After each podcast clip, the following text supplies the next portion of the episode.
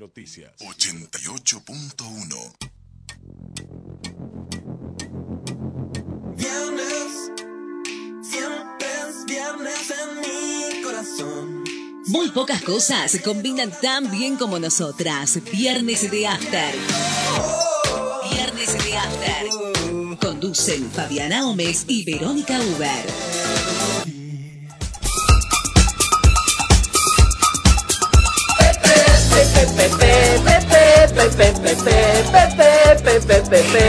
¡Estamos de vacaciones! ¡Empiezan mis vacaciones! ¿Cómo las necesitaba? Yo estuve así todo el día, Pepe, así entré al colegio, así di clase, Pepe, Pepe, Pepe. Vos dijiste que hoy ibas a estar feliz también. Sí, ¿Qué te estoy feliz, no pero todavía, todavía no. Todavía no. yo ya estoy ahí no desenganché yo todavía. Buenas tardes a todos, acá estamos pum para arriba porque nosotros hoy empezamos un pequeño receso que nos hace mucha falta. Por lo menos a mí, yo voy a hablar en primera persona, no sé lo que dirá mi amiga Verónica, pero yo estoy quemadísima, necesito parar, necesito un descanso, necesito relax. Así que, así, ese fue mi ánimo todo el día de hoy. ¿Cómo está Gualicho? ¿Bien? No tiene el mismo ánimo, me parece. Está medio para. ¿Qué tal la semana, Vero? Eh, bien, viajadita. Eh, ¿Viajadita dónde fuiste? Estuve disfrutando del veranito en, en Cafayate y Tolombón. Ah, qué mal lo suyo. Eh. su trabajo. Con razón usted no está tan contenta de que empiece el receso. Mientras Sí, tenía- se dedica a viajar. eh, Mientras tenía familiares que mandaban este, eh, fotos y videos de la tormenta de nieve en Bariloche, Ajá. estaban este, varados en Bariloche por la tormenta de nieve, yo saqué un sol radiante. En Cafayate. En Tolombón estaba en ese momento, así que... eh, Está 20 bueno 26 eso de, grados. de defender este comunidades que tienen problemas con bodegas. Qué bueno lo suyo. Justo. Estratégica la elección de los clientes. Este, así que este, claramente estaba por, e- por ese tema, pero bueno, este, tuve de reunión, de, bueno, tribunales y después reunión, así que estuve por allá. Y, pero bueno, eh, cansa, una ya no tiene qui- 15, entonces ya a los 20 ya una se agota un poco más. ya le cuesta un poco más. No este. se imagina cómo se está riendo el operador ahí se ahogó de la risa. se sigue riendo todavía. no entiendo de qué se ríen, este, pero bueno, este, ya ir y volver en el día y Claro, todo a- el- el- el- eh, agota, agota. Sí, sí, sí. Bueno, sí. Así que bien. bueno, Bueno, y así que una semana viajadita. sí, sí, sí. Y No. después me hago la, la, la contratista, entonces ando ahí con el electricista, Estás carpintero. hecha la, ¿cómo se llamaban los hermanos estos constructores? hermanos Ahí a la obra. ustedes dos. Estoy- hermanos a la obra. Estoy Her- con- con- hermanes a la obra. Sí, hermanes a la obra, estamos ahí con, con el que está en Bariloche. o Con sea, el que para está varado en Bariloche. Para que te dé una idea, digamos, que este, quién corre, eh, estamos este, de, de hermanes a la obra, así que bueno, eh, esa fue mi semana. O sea que estás sola en la obra. En este momento sí, no es una obra, es unos arreglos, digamos, pero, pero bueno, bueno. Pero Eh, llevan el tiempo. Estresa, estresa. Bueno, yo estuve esperando cual prisionero que cuando me va a tocar la libertad, así prácticamente haciendo dibujitos en la en la pared, ¿viste? Así haciendo la rayita de los días en la pared contando hasta los días. que llegue el día de hoy porque de verdad, de verdad, de verdad necesitaba parar un poco. Muy agobiante esta primera mitad del año, muy estresante. Difícil eh, cogestionar una escuela en estos tiempos que nos corren. Así que estoy contenta, así fue mi semana, esperando, esperando, esperando, esperando y hoy amanecí así súper feliz porque necesito estas dos semanas como nunca las había necesitado antes. Bueno, Bueno, también, porque ya no tenés 15. también, porque ya no tengo 15. Tampo- También voy a ser honesta con nuestra audiencia. No tengo 20, tengo 25. Sos mayor que yo, ya lo sabía. No, no miento tanto como vos. bueno, em, ¿qué tal? No, las, nuestras semanas sí, una viajada, la otra ansiosa esperando el, El que llegue el viernes. En realidad nosotros siempre esperamos que llegue el viernes con muy buena... El viernes nos pone, nos cambia el humor, cambia el humor, pero sí. este no es un viernes más, es un viernes que... Es un viernes que da, eh, eh, a ver, eh, trabajar, hay que trabajar, en mi caso, pero bueno, con otro ritmo. Claro, a otro ritmo. Bueno, este... No se vence nada, no, no hay ningún apuro. los que estuvieron un poco agitados fueron eh, en, en Europa. Viste que en Europa eh, está todo bien, hay un montón de gente que se quiere vivir a Europa porque ahí la pasan mejor, doctora, doctora, apague el celular, ¿Quién, ¿Quién es el desubicado que la llama al aire? No ¿Y sé, alguien que no, tiene número de... Si no, lo atendemos y sale acá al aire y escucha todo el mundo la conversación privada de, de Verónica con ese... Capaz que un admirador, no lo sabemos. No sabemos. No sabemos, todo es posible. Eh, te digo que viste que, que el, que el medio pelo argentino vive soñando con Europa, dice que se quieren ir a vivir a Europa, que van a Europa, limpian unas tazas y ya se compran un auto, Sí. eh, que nunca pasa nada malo en Europa. Eh, acá en este país de, de- de- de- de porquería, sudaca, bananero, que te renuncie un ministro, pero ¿qué te parece? Esto solo pasa en la Argentina. ¿No? ¿Así era? Eh, a ver.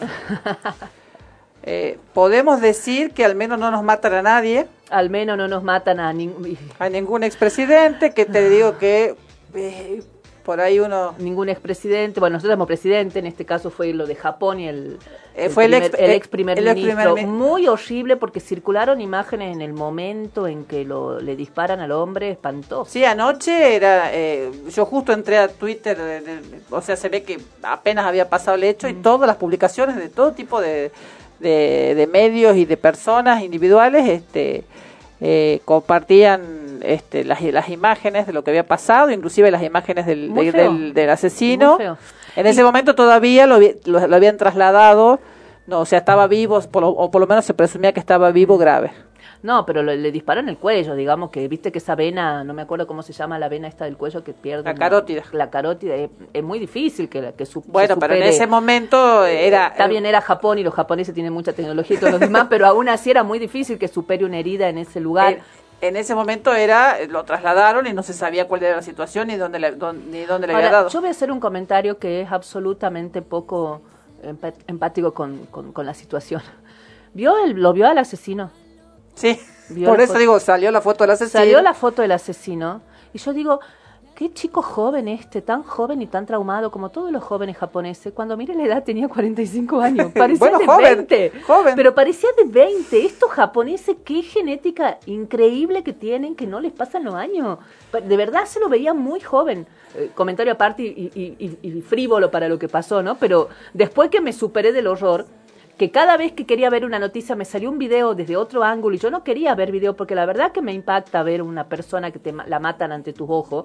Este, cuando logré salir de todo eso y lo vi al, al asesino, digo, es Aparte, un de, joven. la- aparte de la cara de aparato, digamos. Es eh, muy eh, o sea, joven, ¿no? Era- Viéndole la cara, uno no, no se explica cómo pudo eh, llegar a, a hacer ese... a Tremendo. Sí, eh, la verdad que eh, eh, muy llamativo el aspecto del, del, del- Sí, muchacho. sí, sí, tremendo, tremendo eso. Y después, bueno, eso fue lo más trágico, tremendo. Hoy venía para acá escuchando el discurso de, de la vicepresidenta y que ella escuchaba esta partecita que ella decía que en el sur, cuando abrían la puerta en algún momento, sobre todo en invierno o por el viento del sur, dice, abríamos la puerta y así como la abríamos para ver qué pasaba afuera, la volvíamos a cerrar por el viento, porque se enfriaban los ambientes y demás. Así, se, así siento hoy en Argentina respecto del mundo. Queremos abrir la puerta y cuando vemos lo que está pasando, empezamos a cerrarla porque está tremendo. Y, y obviamente hablaba de esto, ¿no? De, de lo de Japón y también estuvo todo lo que pasó en- en Reino Unido. Este, Gran Bretaña, no sé cómo se le dice ahora, Gran Bretaña o Reino Unido, Gran Bretaña. Eh, es Reino Unido, eh, eh, lo que pasa es que Reino Unido es Gran Es Bretaña, Gran Bretaña, Escocia Irlanda. Entonces Gran Bretaña nada más, ¿no es verdad? no, porque Él es primer ministro de Reino Unido. Claro, entonces, bueno, lo que pasa en Reino Unido, que renunció este Boris Johnson, eh, pero previo Pero a su renu- renuncia habían ido en masa millones de ministros. Renunció porque eh, ya acababa de superar un, un- lo que acá sería un jury de enjuiciamiento. Eh, a- lo había superado y eh, ahí nomás le renunciaron el ministro de Salud y otro ministro más que no recuerdo de qué era, porque hubo otro otro funcionario que fue denunciado El- por el- el abusar manoseador. Por abusar de, eh, de compañeros de trabajo y él dijo ay yo no sabía nada cuando ya era público y este y, y saltó digamos que él ya conocía que tenía antecedentes re- al respecto Claro, y, y- y digamos que la palabra de Boris Johnson estaba bastante devaluada porque cuando había sido el tema de las fiestas, él había negado enfáticamente haber participado en fiestas y aparecieron videos donde se lo veía así como a mí, Pepe, Pepe. pero eh, pero respecto de eso fue lo que tuvo que ver con este Con el jury, jury de enjuiciamiento. y fue lo que no no no Pero digo que su palabra estaba devaluada porque viene a decir que no sabía del Y- funcionario este y, y, ya, re- ¿quién y- le cree? y ahí nomás salió que sí sabía y el eh, eh, eh, durante, eh, bueno, nos fuimos todos a dormir con que le habían renunciado dos ministros. Nos a la, despertamos, tar- ya eran 40. a la tarde le habían renunciado 39 y nos volvimos a ir a dormir, ya eran 59. Entonces, bueno, ahí lo que yo no termino de entender. Ahora, se fue el- se desplomó el valor de la- del peso de Gran Bretaña. Empezaron los diarios a hablar de, de cosas Libra. espantosas. Los pesos de Gran Bretaña se llaman libras. bueno. la libra, ¿no es corona? No, libra. la- no, pero no es libra esterlina. Eh, no sé si siguen siendo libras esterlinas, pero creo que eh, pero creo, Bueno. creo que sí. Pero Cuestión es que se des- desplomaron las bolsas, subió el riesgo país, este, se colapsó la economía británica. la economía británica está bastante mal hace Pero, digamos. ¿colapsó? Eh, no. No. Acá se nos fue un ministro y se armó un escándalo. Este, eh, sí, bueno, no, yo creo que, bueno, no, si empezamos a hablar de ese tema, vamos a empezar a discutir porque ya estoy viendo que usted tiene una, piensa distinto de lo que yo, Yo- lo- no, de lo que yo no digo- yo estoy diciendo que Acá la nos- renuncia de un ministro pasa en cualquier país Pero del el- mundo y en cualquier gobierno El problema del mundo. acá no es la renuncia del ministro. Bueno, pero armaron un escándalo porque se fue un ministro. No, pasa el- en cualquier país del mundo, en cualquier gobierno del mundo. El así problema acá no es el- la renuncia del ministro, sino la interna que- feroz que genera el propio Frente de Todos. este, bueno, Eh, eh, se pelean como gatos delante a la vista de todo el mundo. Cuando uno tiene diferencia dentro de un mismo espacio, tiene que hacerlo para adentro este, y para afuera tiene que mostrar un frente unido. Y no es lo que está pasando acá. Acá se están peleando a la vista de todo el mundo y se están este, recíprocamente este, eh, horadando la, la, el, el- Eso el- depende, el depende poder de a quién, a quién la- le y- da- a quién le dan tranquilidad. ¿Le darán a los mercados? A los mer- Yo no estoy hablando del ciudadano de No, a pie y de lo que siente el ciudadano de a ciudadano pie. a pie. Yo no, yo estoy hablando de los mercados y estoy haciendo una, una ironización respecto de la basura que tenemos acá en la Argentina, que son los empresarios, el poder bancario, la- lo que en su momento se hablaba, me acuerdo, de la patria financiera, son una basura. Son una basura que están esperando pe- pegar un tincazo para tener ellos más poder, ganar ellos más plata, este, y el gobierno, y al gobierno que sea le van a complicar las cosas. Lo que pasa es que cuando sos mi amigo, te pongo vaselina, este, y te hago sana sana este, después de- del golpe, y cuando sos mi enemigo, pero actúo como estoy actuando ahora, cuasi golpistamente, más allá de los problemas internos que pueda tener el frente, que no los niego, que existen y que a mí tampoco me gusta que se peleen al viste todo, pero yo no estoy hablando de eso, ya Los hablamos de eso la otra vez, los yo mercados- estoy hablando de otra cosa. Los ahora. mercados son antiperonistas, así que van a todo lo que pase respe- al respecto van a este, ellos quieren un son gobierno afín. antipatrias, ahora que estamos al- a, un día antes del 9 de julio, no son antiperonistas, son antipatria. No les importa la Argentina. Y todos estos libertarios que se llenan acá, que se creen que son los más argentinos de todo, que usufructan la bandera argentina y demás, que se creen que, que los mercados piensan igual que ellos, no. No les importa un carajo la Argentina, ni que evolucionemos, ni nada, si esto implica ganar un peso menos para ellos. No, ni siquiera es un Entonces, peso eh, menos. para mí ellos, ellos son el enemigo hay, claro. hay una cuestión ahí ideológica porque con el gobierno anterior también perdieron y lo mismo no les importa. Ellos quieren eso, digamos. Entonces, ni siquiera es una cuestión de, de ganar más o de ganar menos. Eh, económicamente les fue pésimo con el gobierno anterior, pero ideológicamente se Claro. sienten más cómodos ahí porque tienen más facilidades probablemente. No ganaron más, algunos ganaron más, pero no, la mayoría no. Este, así que, pero la verdad que un desastre todo lo que pasó esta semana, la semana en anterior, una vergüenza. ¿no? Eh, Ahí sí yo en- eh, eh, entendí, digamos, ¿no? El planteo de la vicepresidenta cuando dijo, me da ganas de cerrar la puerta. Creo que muchos sentimos, "Eh, ¿qué está pasando? Por ahí se dice, viste, mal de muchos consuelo de tontos. Bueno, yo me quedo con el consuelo de tontos hoy porque también ve- venimos agobiados con nuestros propios males este, en el país, ¿no? Y a a veces uno necesita, aunque sea... Eh, un pequeño momento de decir, vaya, hecho tan peor. No, no es tan No. peor, pero por lo menos déjame que me lo crea un ratito. No ayuda que a cada rato de, uh, va a hablar, va a hablar esto, va a hablar aquel, este, ahí ve qué dicen, porque ya Pero saben que ¿quién va a nos ser... genera eso? ¿Quién Eh, eso? los No, mismos que hablan. No, Sí. resulta que ahora no puedes dar un discurso, no, puedes hablar. Resulta que ahora no puedes decir lo que No. pensás. Sí Porque de eso se trata, no, No. se trata de no poder decir lo que pensás. No. No, di- dice una cosa Alberto, ya los medios lo magnifican. Dice una cosa Cristina, ya los medios lo magnifican. Ya está, dejen de, de joder. Han estado todo el día de ayer especulando que se iba, que renunciaba, que se iba. Todo era fake news, todo era mentira. No, yo no hablo de eso. Entonces, dejen de joder ya. Yo no hablo de eso, pero, está. pero están todos esperando y, y lamentablemente cada vez que hablan le dan la razón. Háganse la fiesta tranquilos, se están matando, háganse la fiesta tranquilos. Seguramente cuando este gobierno pierda y gane los que van a ganar, van a estar todos más felices, ya Sí, Sí, ¿y quién, le haciendo está haciendo la, ¿y quién le está haciendo la campaña? Claro, Este gobierno. Háganse la fiesta tranquilo. Este gobierno y además también los progres que se creen muy superados. Ay, nosotros somos superados, somos mejores que ustedes, los nacionales y populares. Háganse da los progres, perdón. perdón por el exabruto, pero me tienen cansada ya. Esa superioridad ideológica y moral me tienen podrida, ¿qué quiere que le diga? Y pasemos a el flash de titulares. Antes que esto se pudra. Dije, mejor ni hablemos del tema porque nos vamos a No, pero es que me, me molesta mucho la posición superada del progresismo intelectual, que ay, la soy mejor. Me paro en, en un, en, en un este pedestal y empiezo a juzgar a todos los cabecita negra. Porque Como- más o menos por ahí pasa. Como no soy Estos progre, no me, no me siento estos comprendida y me parece que son, es una vergüenza lo que están Estos incivilizados negritos que se pelean de todo, que no saben tratar las cosas como No, creo corresponde. que, creo que la basura la lamentablemente abajo nos, de la, de la están, entre- nos alfombra. están entregando a, a- al Bueno, PRO y, es una, y nos la vamos, verdad y ahí que nos yo vamos a que morir. digo, no, la- los que votan entregan al PRO, los que votan y se No. dejan llevar por el discurso, por los, algunos discursos armados. La verdad es que, a ver, No me dejo llevar por Los ningún queremos- discurso no, no y, me, estoy y yo siento vos, y yo siento y yo siento que este que nos están entregando a manos del PRO eh, por pelearse como, como y la verdad que como yo siento que los que en el 2015 Y cre- votaron en blanco o lo votaron a Macri, ahí eso nos entregaron a, la- a las manos del Fondo Monetario Internacional y háganse cargo también de las decisiones que tomaron en su momento. y no me tampoco Estamos alteraditos, todos, incluido la gente del gobierno, que no debería estar alterado porque ellos están ahí para gobernar con cabeza fría y eso lo sostengo absolutamente. No me gusta lo que pasa con el gobierno, pero no voy a machacar, machacar, machacar, machacar, machacar, No, machacar, no porque no ayudo en nada machacando. Ya está, se están peleando, se están peleando, están tratando de resolver las cosas. no parece Tengo la esperanza de que sí, tengo la esperanza de que sí, veremos y, y ya está, digamos, ya está. Y yo prefiero que a las cosas se las diga cuando se las tiene que decir, tampoco... A Las ver, Cristina diciendo. es polémica cada vez que abre la boca, por supuesto, pero eso de que calladita sos más bonita... nada de calladita está. ella está jugando Ya a que está. yo no me hago responsable de esto y está equivocada No, yo no creo que diga que juega no está responsable. Está marcando lo que no le gusta porque seguramente lo está diciendo para adentro y no le están dando bola. No me Entonces, si vos hablas para adentro No me una parece. vez, dos veces, tres veces, cuatro veces y No te escuchan y patea todo, por lo menos así actúo yo.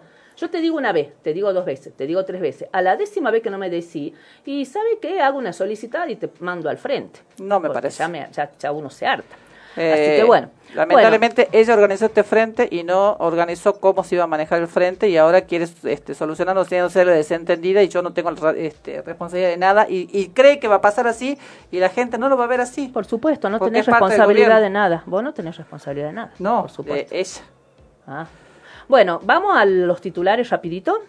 Vamos. Dentro de toda esta cosa tremenda que pasó afuera y que nos llenó de, de, de- de sazón y de, y, y de desconcierto y esta sensación de que se te mueve el piso, ¿no? Por, no solamente en el país, sino en el mundial, ha habido algunas cosas que por ahí han sanado un poco el desazón, que tiene que ver con, por ejemplo, la mega causa de Campo de Mayo, ¿sí? Eh, hubo esta semana condena, el Tribunal Oral Federal número uno de San Martín condenó a 19 acusados de crímenes de lesa humanidad cometidos en Campo de Mayo, en donde funcionaban varios centros clandestinos de detención durante la última eh, dictadura militar. Condenaron a prisión perpetua a 10 de los represores juzgados en la causa, eh, entre ellos Santiago Omar Riveros, que era el jefe de la guarnición militar, y hubo nueve más que terminaron eh, con penas entre 4 y 22 años de cárcel. Miembros de, ex miembros del ejército, de gendarmería, de la policía bonaerense, de la armada. Muy interesante porque además esto se enlaza con lo que pasó el lunes pasado, o sea, fue toda esta semana, cuando cuatro militares fueron condenados a perpetua por llevar a cabo vuelos de la muerte. O sea que, y dentro de todo, digamos, esas pequeñas cosas nos abrieron, nos abren Y una el luz viernes tuvimos cuando este- nos esta- fuimos de acá. esta sentencia en, en Miami. ¿En no- Florida era? En Miami, sí, no sé si específicamente Florida, eh, o sea, eh, que se condenó, no voy a recordar el nombre ahora y no lo estoy encontrando, a una persona en un juicio civil a pagar una indemnización a las víctimas de la masacre de Trelew eh, y eh, se lo condenó eco- eh, monetariamente, digamos, porque hay- era un juicio civil. Y sabes que uno de los querellantes de la, así se llama, ¿no? A los que hacen el juicio Sí, civil, sí, sí. eh, eh, eran por el, el asesinato de eh, ay, se me ha ido el nombre, Ana María Villarreal de Santucho, que Sí. recordemos que está enterrada en el cementerio, cementerio de la Santa, Cruz. sí. Era salteña Ana María Villarreal. Sí. Este, y bueno, familiares de ellos, yo sé que no me acuerdo si tenían hijos, creo que tenían hijos ellos dos, ella y Santucho y Ana María Villarreal. De hecho, ella en el momento de la masacre Roberto Guillermo. Bravo es el, a quien condenaron en, Ah, Bravo, Bravo, eso. en, en Miami.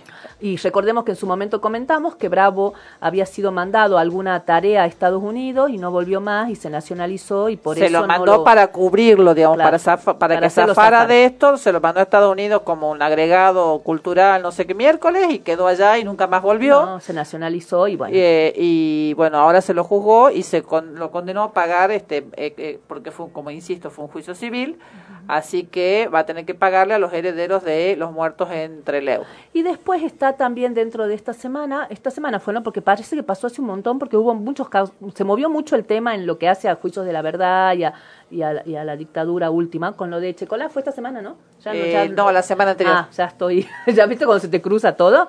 Pero bueno, eh, otra, podríamos decir buena, buena para los que vienen luchando hace mucho por, por esto. Eh, la Corte Suprema de Justicia de la Nación dio el aval a la despenalización del uso medicinal del cannabis, aunque mantuvo la necesidad de tener que anotarse en el registro público, ReproCram se llama, ¿no? Eh, Reprocan. Eh, el tribunal rechazó el planteo de inconstitucionalidad que había realizado la Asociación de Mamás Cannabis Medicinal, que se llama MACAMI, MACAME, contra las normas relativas al autocultivo.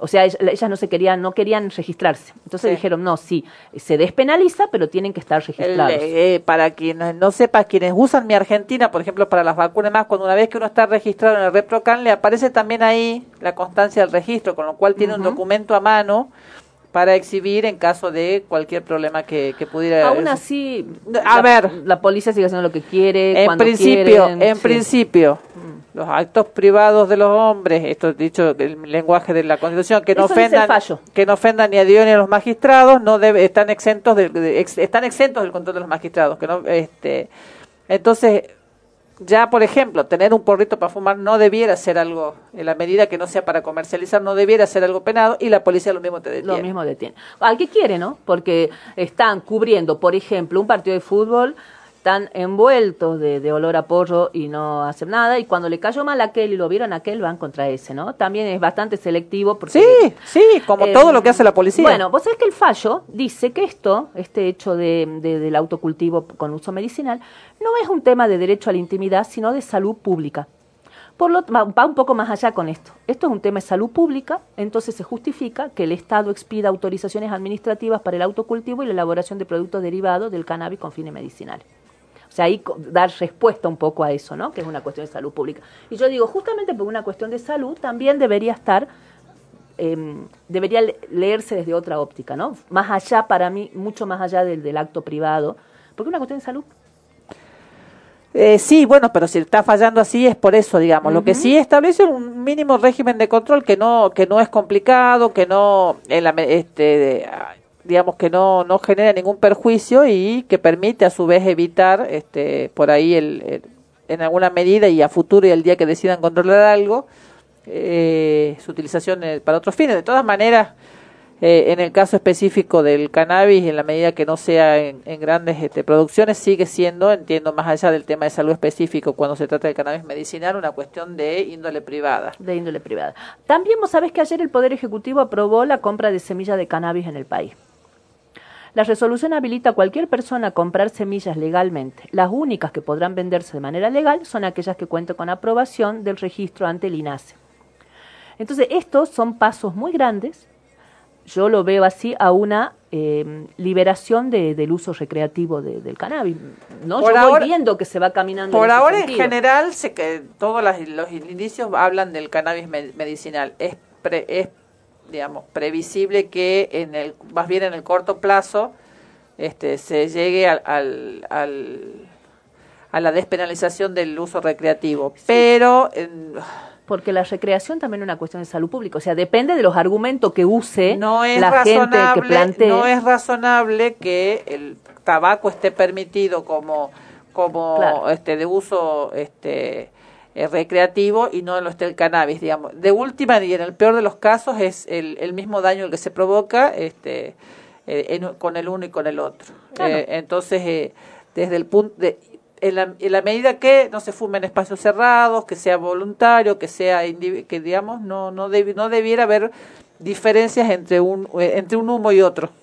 Eh, Bueno, sí, así es. Bueno, la diferencia es este lobby de las tabacaleras, me parece, o el lobby de, de otros países a los que no les interesa. Una cosita rápida, yo sé que acá me están haciendo señas de que nos vamos y demás, pero hay una, una nota de color, una nota de color. Meraxes gigas. ¿Sabe lo que es? No sé si se dice gigas, sí, Meraxes gigas.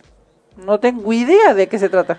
Es un dinosaurio gigante que encontraron carnívoro, obviamente los restos, ¿no? No Sí. el dinosaurio, no me vaya a preguntar ¿Vivo? dinosaurio vivo.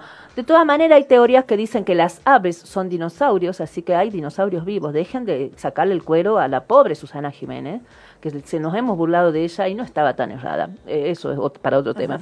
en Neuquén encontraron restos de un carnívoro gigante. Esta investigación había comenzado en 2012. ¿Sabes qué es el esqueleto más completo encontrado hasta el momento? De, los, de un depredador muy grande.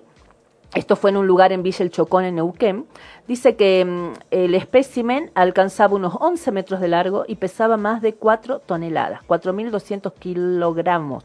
Pensá en un bicho así de 4.200 kilogramos, a mí me cuesta hasta imaginármelo. Dice que la particularidad de este, de este dinosaurio es que vivió unos 45 años, lo que lo convierte en de los más viejos que se conocen, porque el Tyrannosaurus Rex, que era de los más viejos encontrado, tenía entre 30 y 33 años. Eh, y se llama Meraxes por uno de los dragones de Game of Thrones. Serie que sorpresivamente vos no viste, porque sos súper consumidora de series este eh, como No. poco convencionales, Sí, digamos, sí. ¿no? Este, creo que te hubiera gustado si lo hubieras visto en su momento, ahora no sé.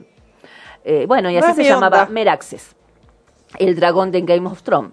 Eh, así que, mira, qué interesante. Bueno, se siguen encontrando este, gigan- este, gigantes en la Patagonia, porque supongo que se debe haber encontrado ahí, Sí, sí, en Neuquén. en, en Neuquén. En Villa. mm, hace un ratito lo dije. En Villa Chocón. Villa El Chocón en Neuquén. Eh, y bueno, eh, eh, creo que es el mayor productor de, este, de restos eh, de dinosaurios en el mundo y de, sobre todo en el tamaño.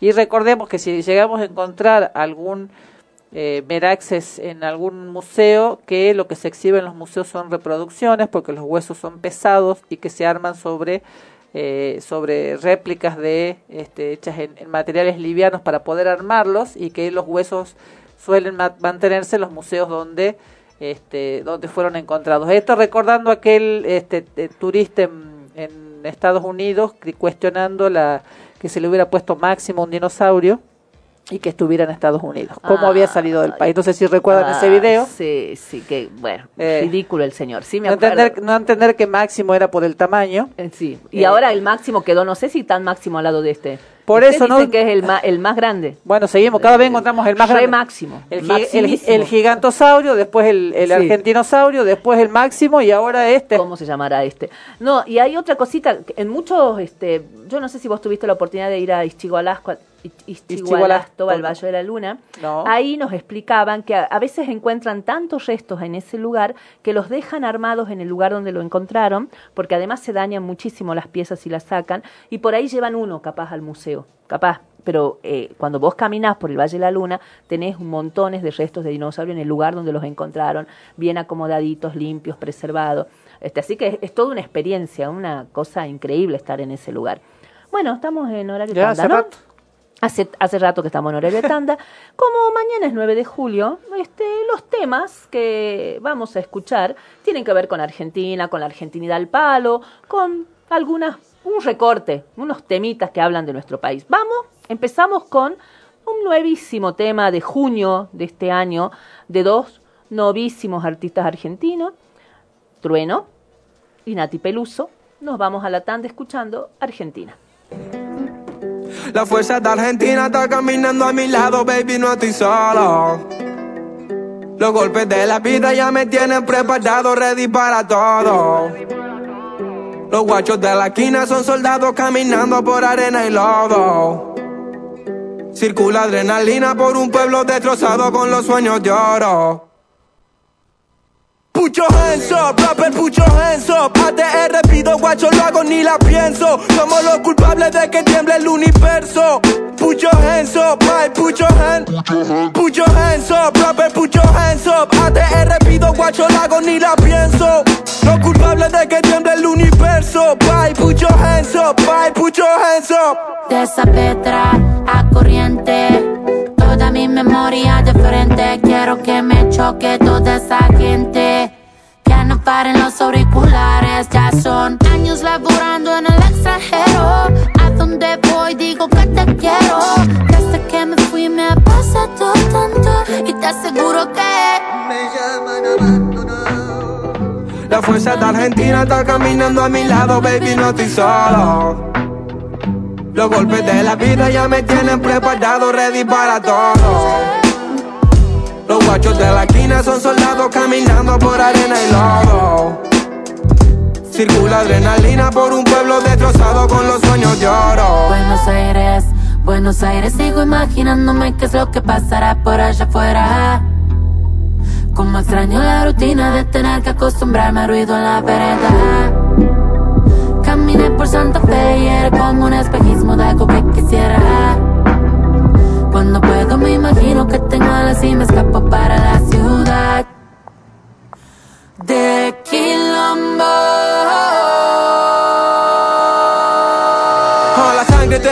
No la compra con quilates. Nuestros perros tienen hambre y están ready para el combate. huh. Esto es rap, es hip hop, bate en serio. Le damos la vuelta al mundo en tres minutos y medio.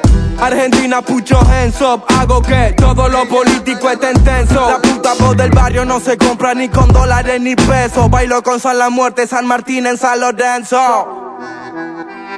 La fuerza de Argentina está caminando a mi lado, baby, no estoy solo. Los golpes de la vida ya me tienen preparado, ready para todo. Los guachos de la esquina son soldados caminando por arena y lodo. Circula adrenalina por un pueblo destrozado con los sueños de oro.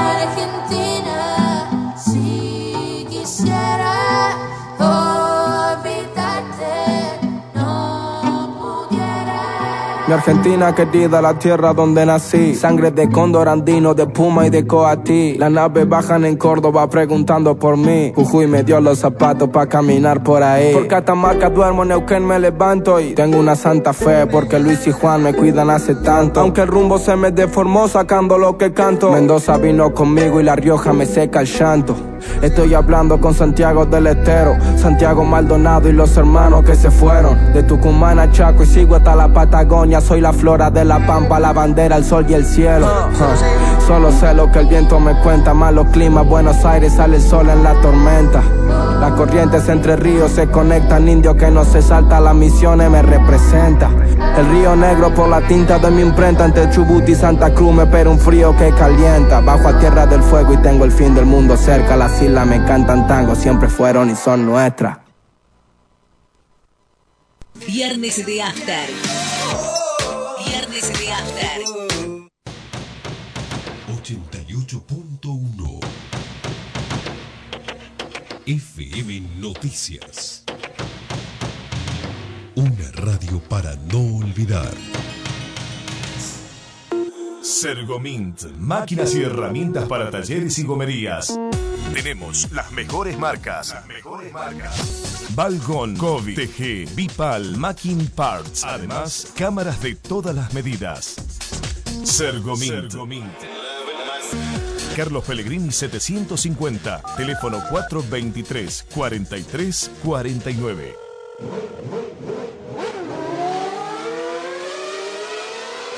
Forbat, la casa de las baterías y pilas. Baterías para autos y pickups, nacionales e importados. Baterías para motos, cortadoras de césped, armados de packs a medida, accesorios para notebooks, video y fotografía, linternas de todo tipo. También paneles solares y heladeras con freezer y gas. Sábados, abierto todo el día. Forbat, la casa de las baterías y pilas. Local San Juan 691, esquina Florida, playa de estacionamiento. Teléfono 431 7021. Servicio, mantenimiento, instalación en radiocomunicación, accesorios y equipos. 25 años al servicio. Enlace al SINA 431. 431-3522. De 15 a 20 horas. 25 años al servicio de su comunicación. Panoju. Panorama Federal de Juicios a los Genocidas. Panoju. Panorama Federal Semanal. Panoju 106, semana del 23 al 27 de agosto. Novedades. Jujuy. Ingenio Ledesma. Fue elevada la causa contra Carlos Pedro Tadeo Blaquier y Alberto Lemos por los casos de Luis Ramón Aredes, Omar Claudio Gainza y Carlos Alberto Melián. Ahora, el Tribunal Oral Federal deberá fijar fecha de juicio para el entonces presidente, el directorio y el administrador de la empresa Ledesma. Provincia de Buenos Aires. Bahía Blanca. Megacausa Zona 5. El 23 de agosto se realizó una audiencia preliminar al juicio con la unificación de 11 tramos elevados. Hay alrededor de 40 acusados por los casos de 270 víctimas. El próximo 7 de septiembre se desarrollará el segundo encuentro virtual previo al debate oral. Neuquén. La Escuelita 7. En la audiencia del 25 de agosto, el Tribunal Oral Federal número 1 resolvió que se realice una inspección ocular de un avión militar modelo Twin Otter de similares características al que es investigado en el juicio por los vuelos clandestinos realizados para el traslado de víctimas detenidas desaparecidas en 1976 desde la capital neuquina hacia Bahía Blanca. Ciudad Autónoma de Buenos Aires. Megacausa ESMA, robo de bienes.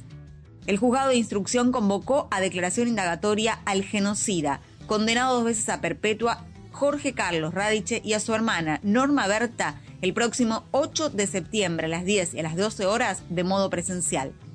Córdoba. Causas varias. La Fiscalía requirió el llamado de declaración indagatoria de 154 integrantes de Fuerzas Armadas y de Seguridad, a quienes acusaron por crímenes de lesa humanidad cometidos a 520 víctimas en el ámbito del tercer cuerpo del ejército, antes y durante la última dictadura genocida. Reclamo. El espacio interreligioso Patrick Rice convoca a adherir al pedido para que la Universidad del Salvador retire la distinción Profesorado Honoris Causa otorgada al genocida Eduardo Emilio Macera el 25 de noviembre de 1977. Espacio patrickrice.gmail.com Esto pasó. Esta semana continuaron las audiencias de modo virtual desde Neuquén, San Martín, Ciudad Autónoma de Buenos Aires, La Plata, Mar del Plata, Mendoza, San Rafael, Catamarca, San Juan y Santa Rosa. Muy bien, con esto damos por terminada la audiencia. Esto fue Panoju, Panorama Federal de Juicios a los Genocidas. Una realización de Hijos Capital y La Imposible, www.laimposible.org.ar.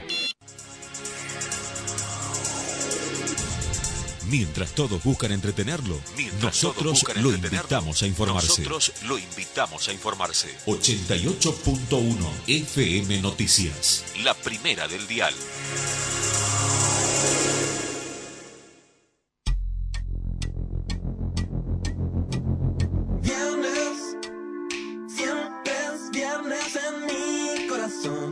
Siempre quiero la total destrucción de este mundo que he conocido.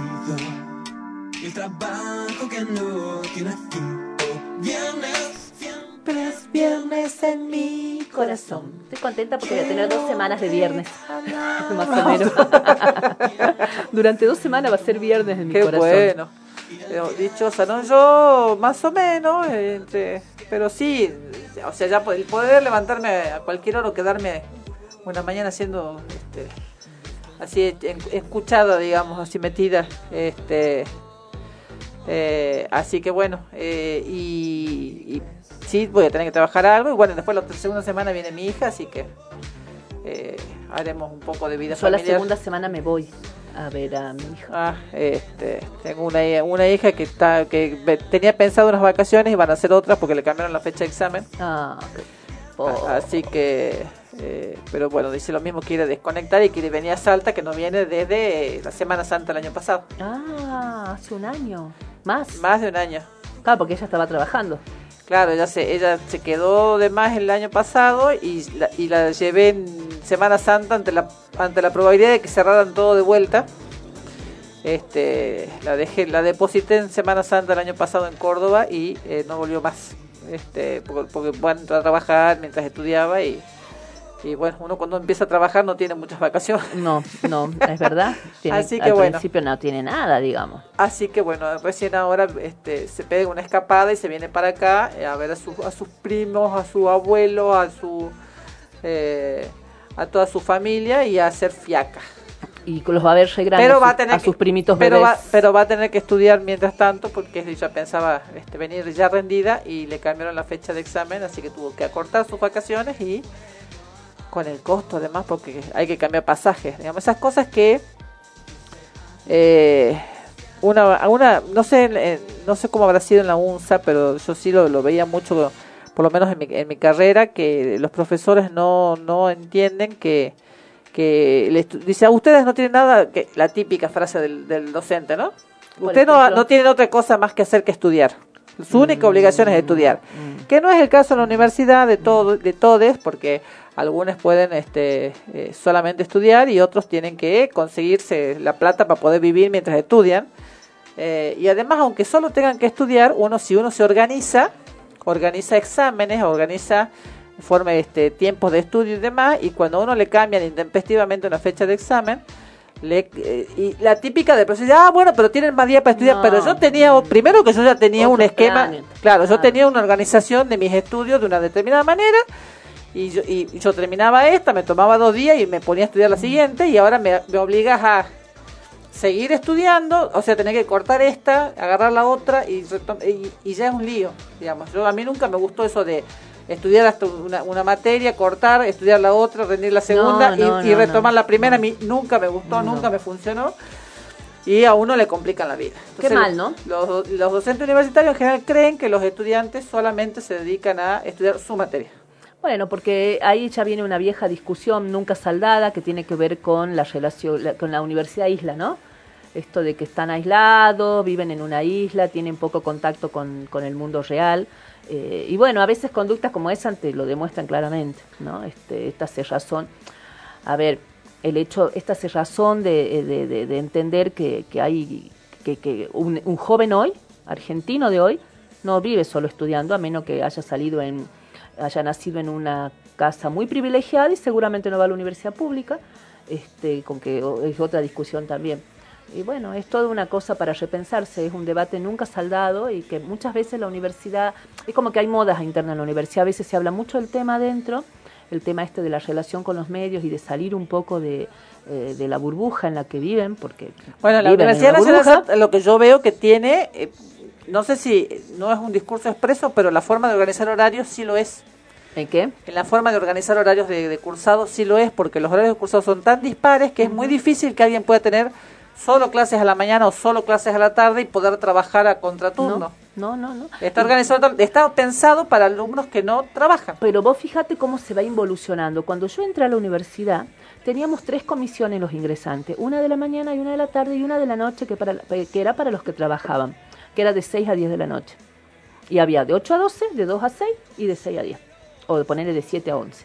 Entonces la gente que trabajaba y quería estudiar podía hacerlo tranquilamente los que tenían un trabajo que les permite salir Sí. esa hora, pero ya te daba pos- eh, posibilidades.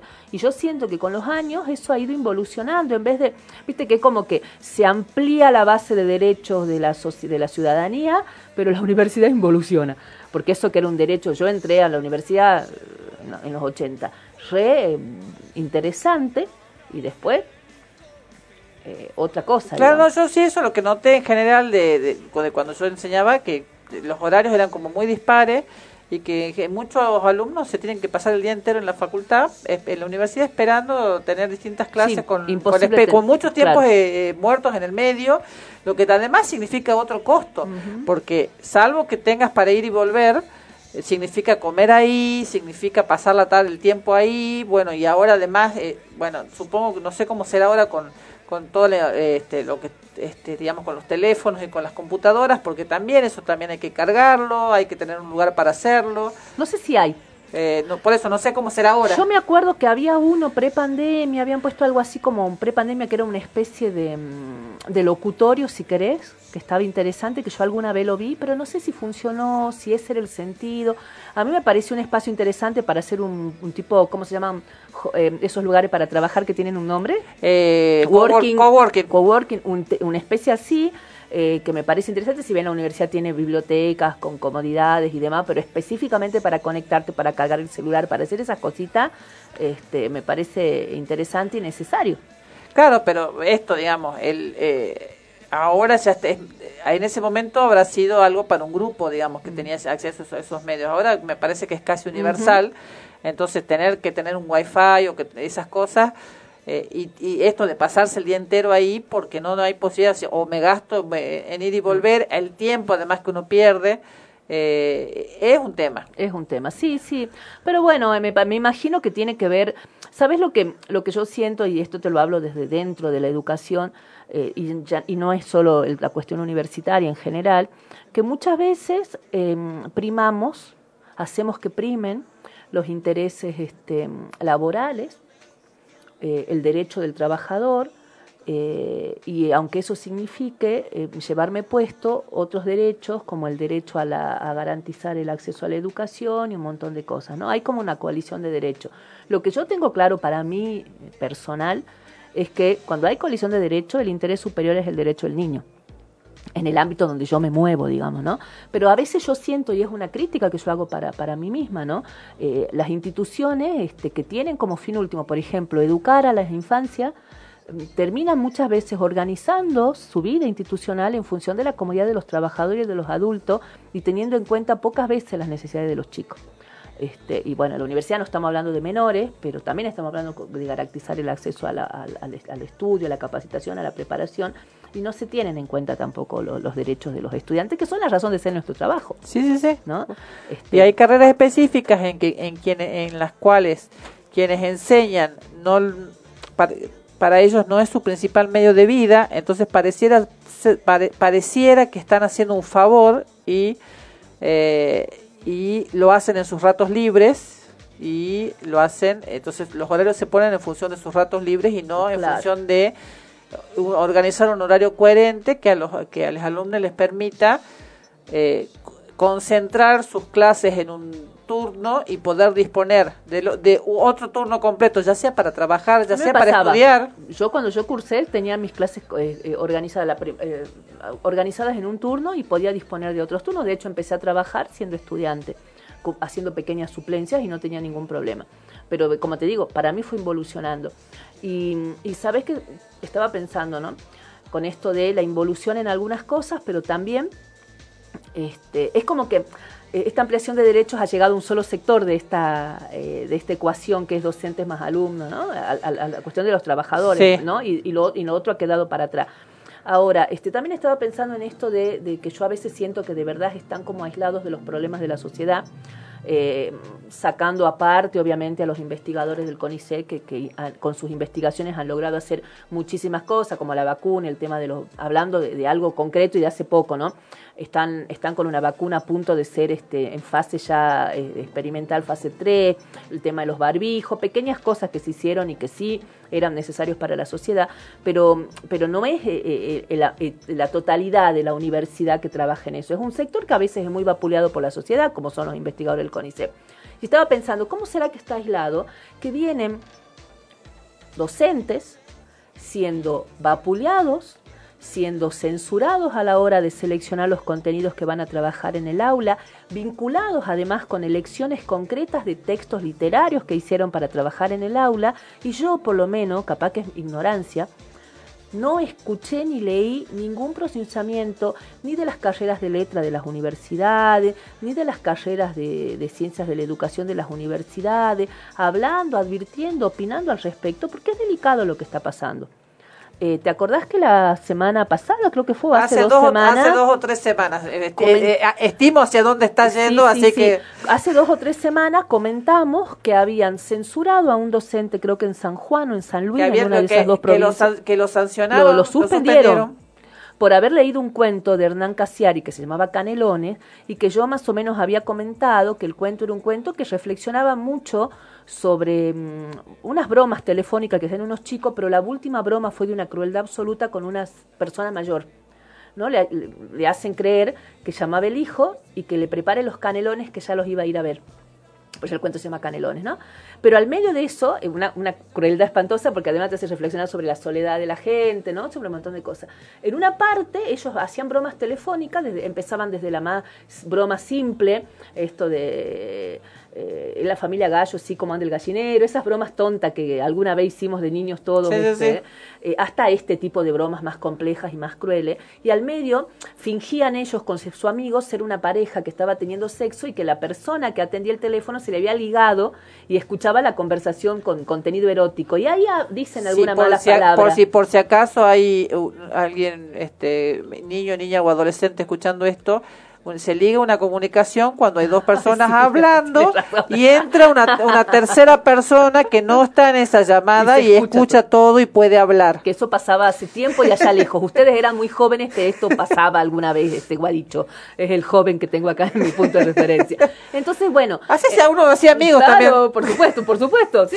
Eh, Entonces, ¿qué pasaba con esto? Este, en, en esta, ellos en esa parte que debe ser cinco renglones del cuento, en esa conversación erótica que ellos fingían para eh, hacerle un- una broma al que estaba escuchando, eh, dicen una, era una conversación erótica. Hablan de, este, eh, no me acuerdo si era la concha, la pija, perdón si alguno se escandaliza, pero bueno, esas palabras se usan, se, se- se usan, no es que no existen. Entonces eso fue suficiente para que un grupo de padres ponga la queja y lo suspendan al docente. Tuvo la solidaridad del escritor y todo lo demás. Se y no- difundió no se mucho. logró que no lo suspendan, lo suspendieron. Ahora, está pasando lo mismo en otra provincia, la verdad que no me acuerdo cuál. Eh, Neuquén. alguna del sur, En ¿no? En Neuquén. Neuquén, eh, eh, la autora escribió que esto fue en, en San Martín de los Andes, En si San no me equivoco. ¿No Eh, es Neuquén, San Martín, ¿no es el Río Negro o es Neuquén? o es Río Negro. Yo soy mala para geografía, discúlpenme. Pero lo que pasa es que justamente San Martín de los no Andes y Bariloche son los dos. Río- Bariloche es Río Negro, San Martín de los Andes no estoy tan segura. Pero bueno, es por ahí, eh, por esa zona. Eh, la autora este, de- del libro es Dolores Reyes. El con- libro se llama Come Tierra. Y eh, los padres de un colegio secundario de Neuquén plantearon ante el Consejo Provisional que estaban hasta el, ante el Consejo Provi- Provincial de Educación de Neuquén que los hijos leían porno. Eh, y contestó la autora. Sí, escribió una nota que se, que se publicó en el diario AR que se llama Happy.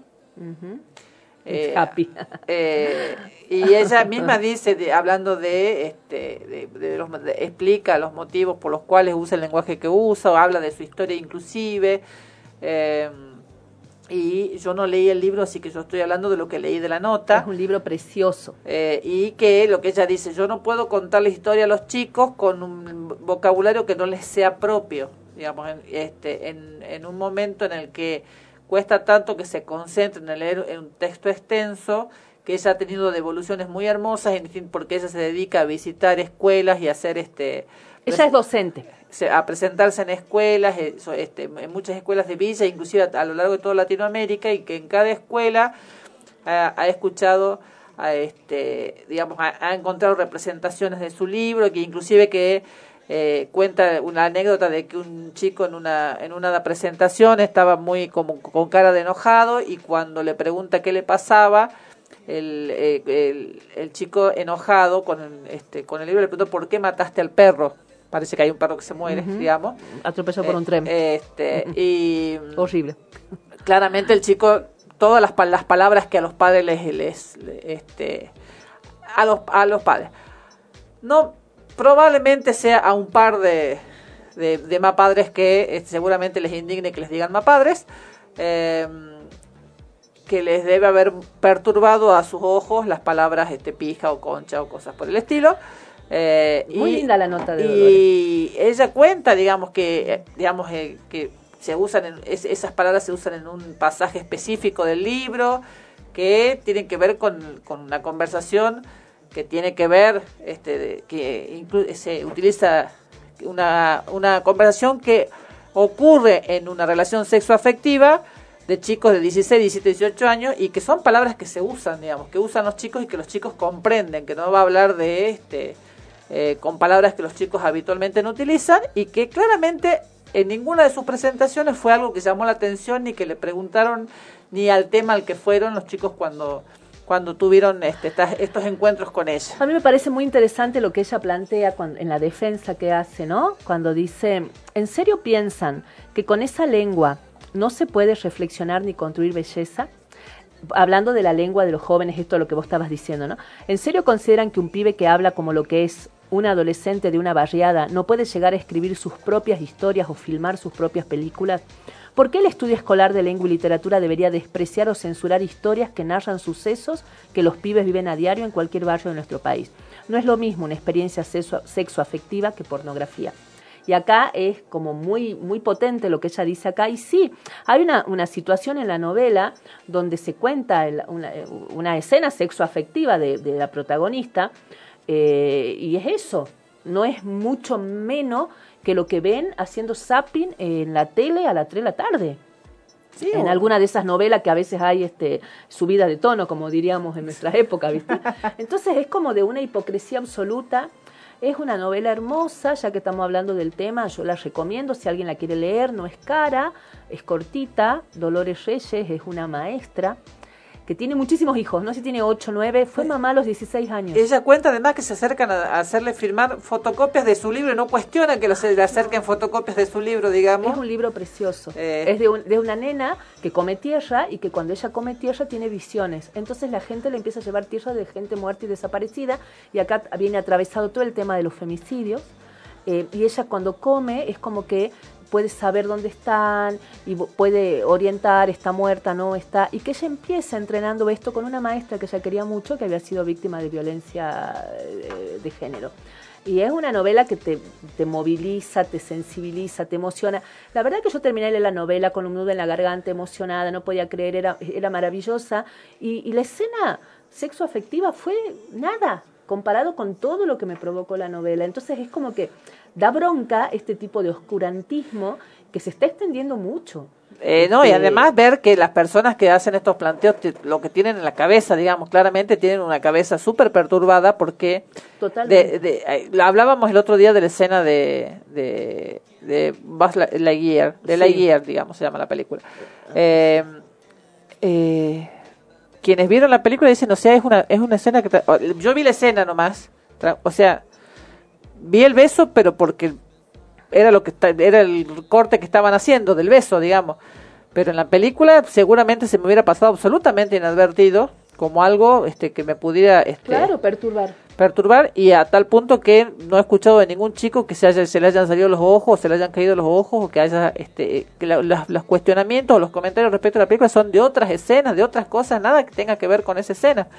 Claramente hay, hay eh, un grupo de personas que tienen la mente sucia y que todo eso les totalmente. perturba porque no se explica de otra manera. En Estados Unidos está pasando mucho, y, y- y mucho. resulta preocupante que se esté reproduciendo acá. No queremos parecernos a Estados Unidos. Este, alguna gente no quiere parecerse a Estados Unidos, y menos en esa moral pacata de los yanquis que parece que ya la tenemos exportada. Eh, ¿Cómo es? Importada.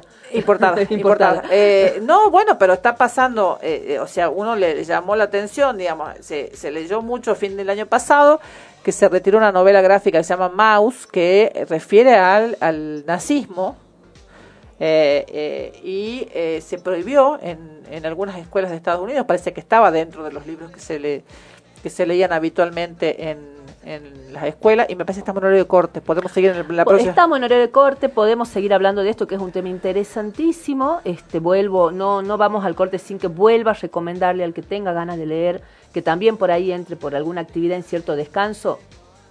Come Tierra de Dolores Reyes es una novela preciosa. Vamos al corte, eh, vamos a ir, seguimos pensando Argentina en los temas que elegí, con Ceru Girani, Alicia en el País.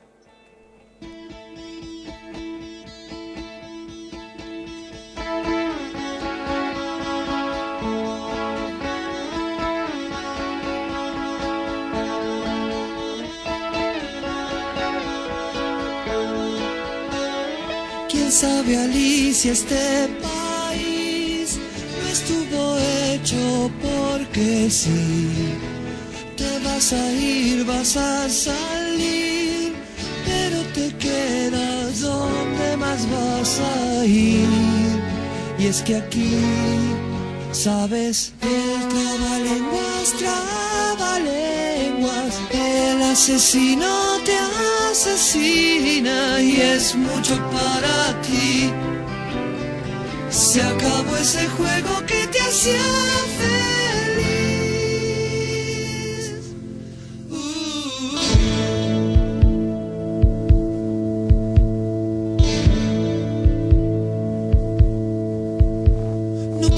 Cuentes lo que viste en los jardines, el sueño acabó.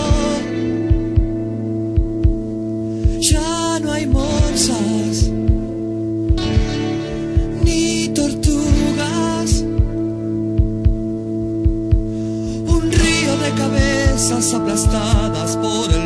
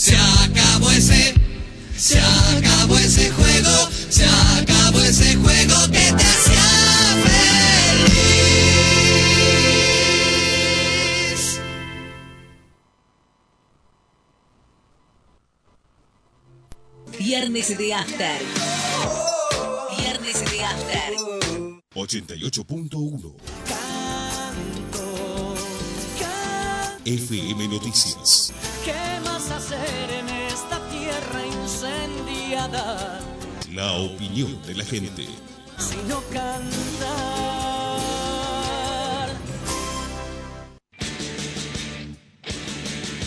Martes, 11 horas. Moisés divide las aguas.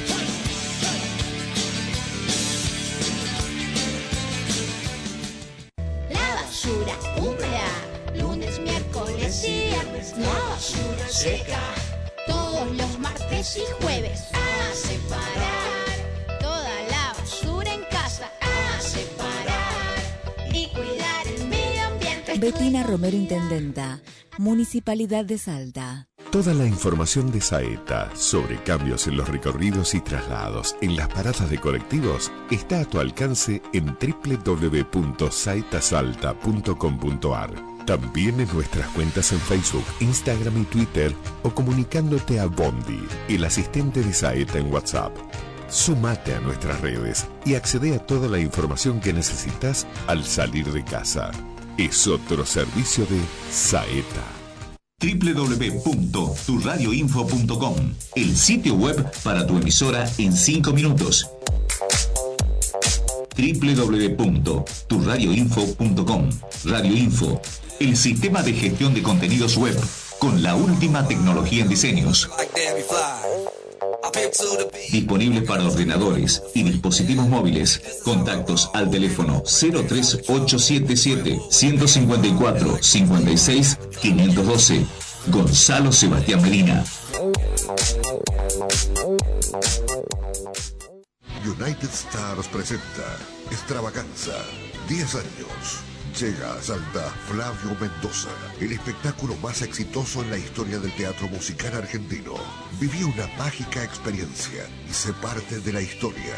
Más de 40 artistas en escena. A pedido del público, nuevas funciones. Viernes 8, sábado 9 y domingo 10 de julio en Estadio Delmi. Compra tu entrada en fullshow.com.ar y en boletería del Alto Noah Shopping. Extravaganza. 10 años.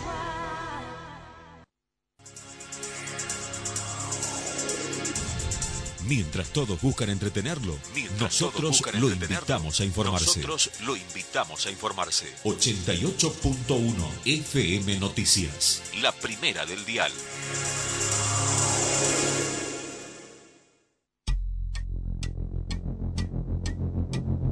Viernes, siempre es viernes en mi corazón. Siempre quiero la total destrucción de este mundo que he conocido. El trabajo que no tiene fin. Oh, viernes, siempre es viernes en mi corazón. Quiero regalar un montón. Todo el tiempo me siento. Bueno, ya se nos está yendo el, El programa. viernes que puedo morir. Eh, y ya me parece raro que no empecemos con su dulce voz, este, aliviando nuestro viernes. Pero sí, no, no- por favor, quiero, mozo, sírvame otra copa para olvidar. Vamos, mozo, quiero olvidarme. Había un Quiero tema ver que si se me ¿no? tapan los oídos. Había un tema así bien. Sí, bien- mozo, sírvame una copa rota o algo así, un tango, creo. Este, sí, eh, bueno, esta semana hablando de lo que hablábamos en el primer bloque, vinculado con eh, los juicios de Lesa y, y- y las noticias, eh, digamos, auspiciosas que tuvimos durante la semana. eh, en Salta, bueno, fue un- es, eh, la- digamos, la primera semana de julio siempre es una semana muy particular porque eh, se recuerda la masacre de Palomitas, digamos, para quienes no, no lo tienen tan presente, pueden ver el, el- es un portal que está en el Parque San Martín sobre la avenida este sobre la avenida Bicentenario que recuerda esta masacre, si bien el, el lugar específico está llegando al Eh, eh, está al, a- al- ahí, al peaje de Sí, Ruta Nacional 34 a la, a la altura del paraje Las Pichanas, en la localidad de Palomitas. está a Güemes. está eh, no es eh, no Sí, agarrás no. por ahí. desde ac- uno se va para Güemes y como que se va para Tucumán Para- claro. y antes de llegar al peaje está el paraje pa- eh, Palomita A 34 kilómetros. está la referencia histórica así que muchas veces muchos de los que hayan viajado a Tucumán habrán visto las referencias y a lo mejor si no no no están enterados lo que me llamaría la atención en Salta que esto se debiera enseñar en los colegios y creo que no se enseña No. eh, eh, digamos, eh, esto ocurrió eh, en el 76, el 6 de julio del Del 76. 76, a- estamos a 46 años de la masacre de Palomitas. Eh, un grupo de presos- hay- Ah, bien. Creemos que tenemos un oyente. Muy bien. Hola. Buenas noches. ¿Con quién hablamos? ¿Cómo Hola? ¿cómo está Tristán?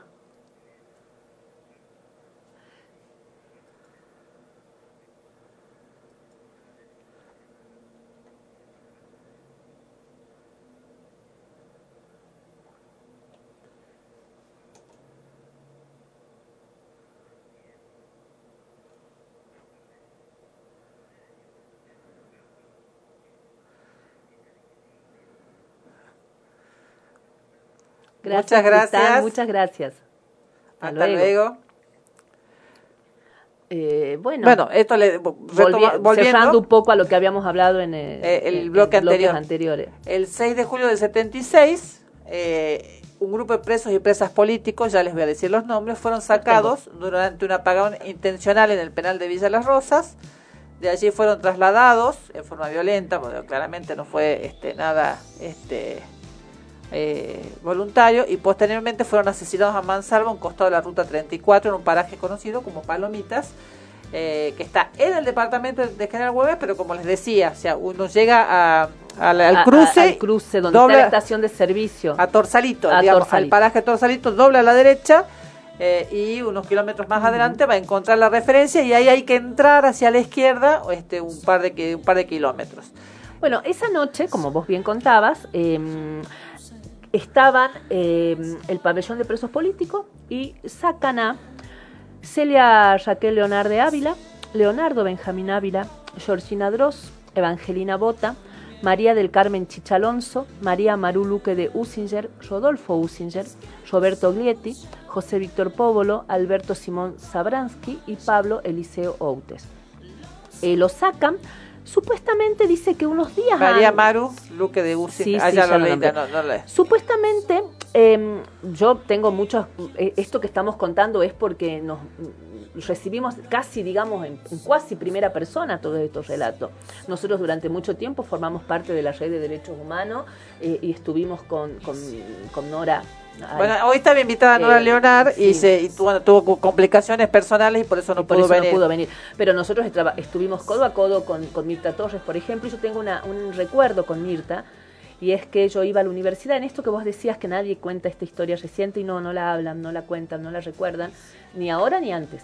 Eh, recuerdo estar en segundo o tercer año de la universidad, eh, yo era reculilla, así que estaba metida ahí en el centro de estudiantes, y de golpe, me había anotado para atender, aparece una señora De pelo largo. pelo largo, negrísimo, con una fortaleza que te pasmaba, así te impresionaba de, su, de lo que emanaba ella y se me acerca con esa dureza que tiene Mirta cuando vos no la conocés y, ¿y qué va a hacer este centro de estudiantes por la masacre Palomita?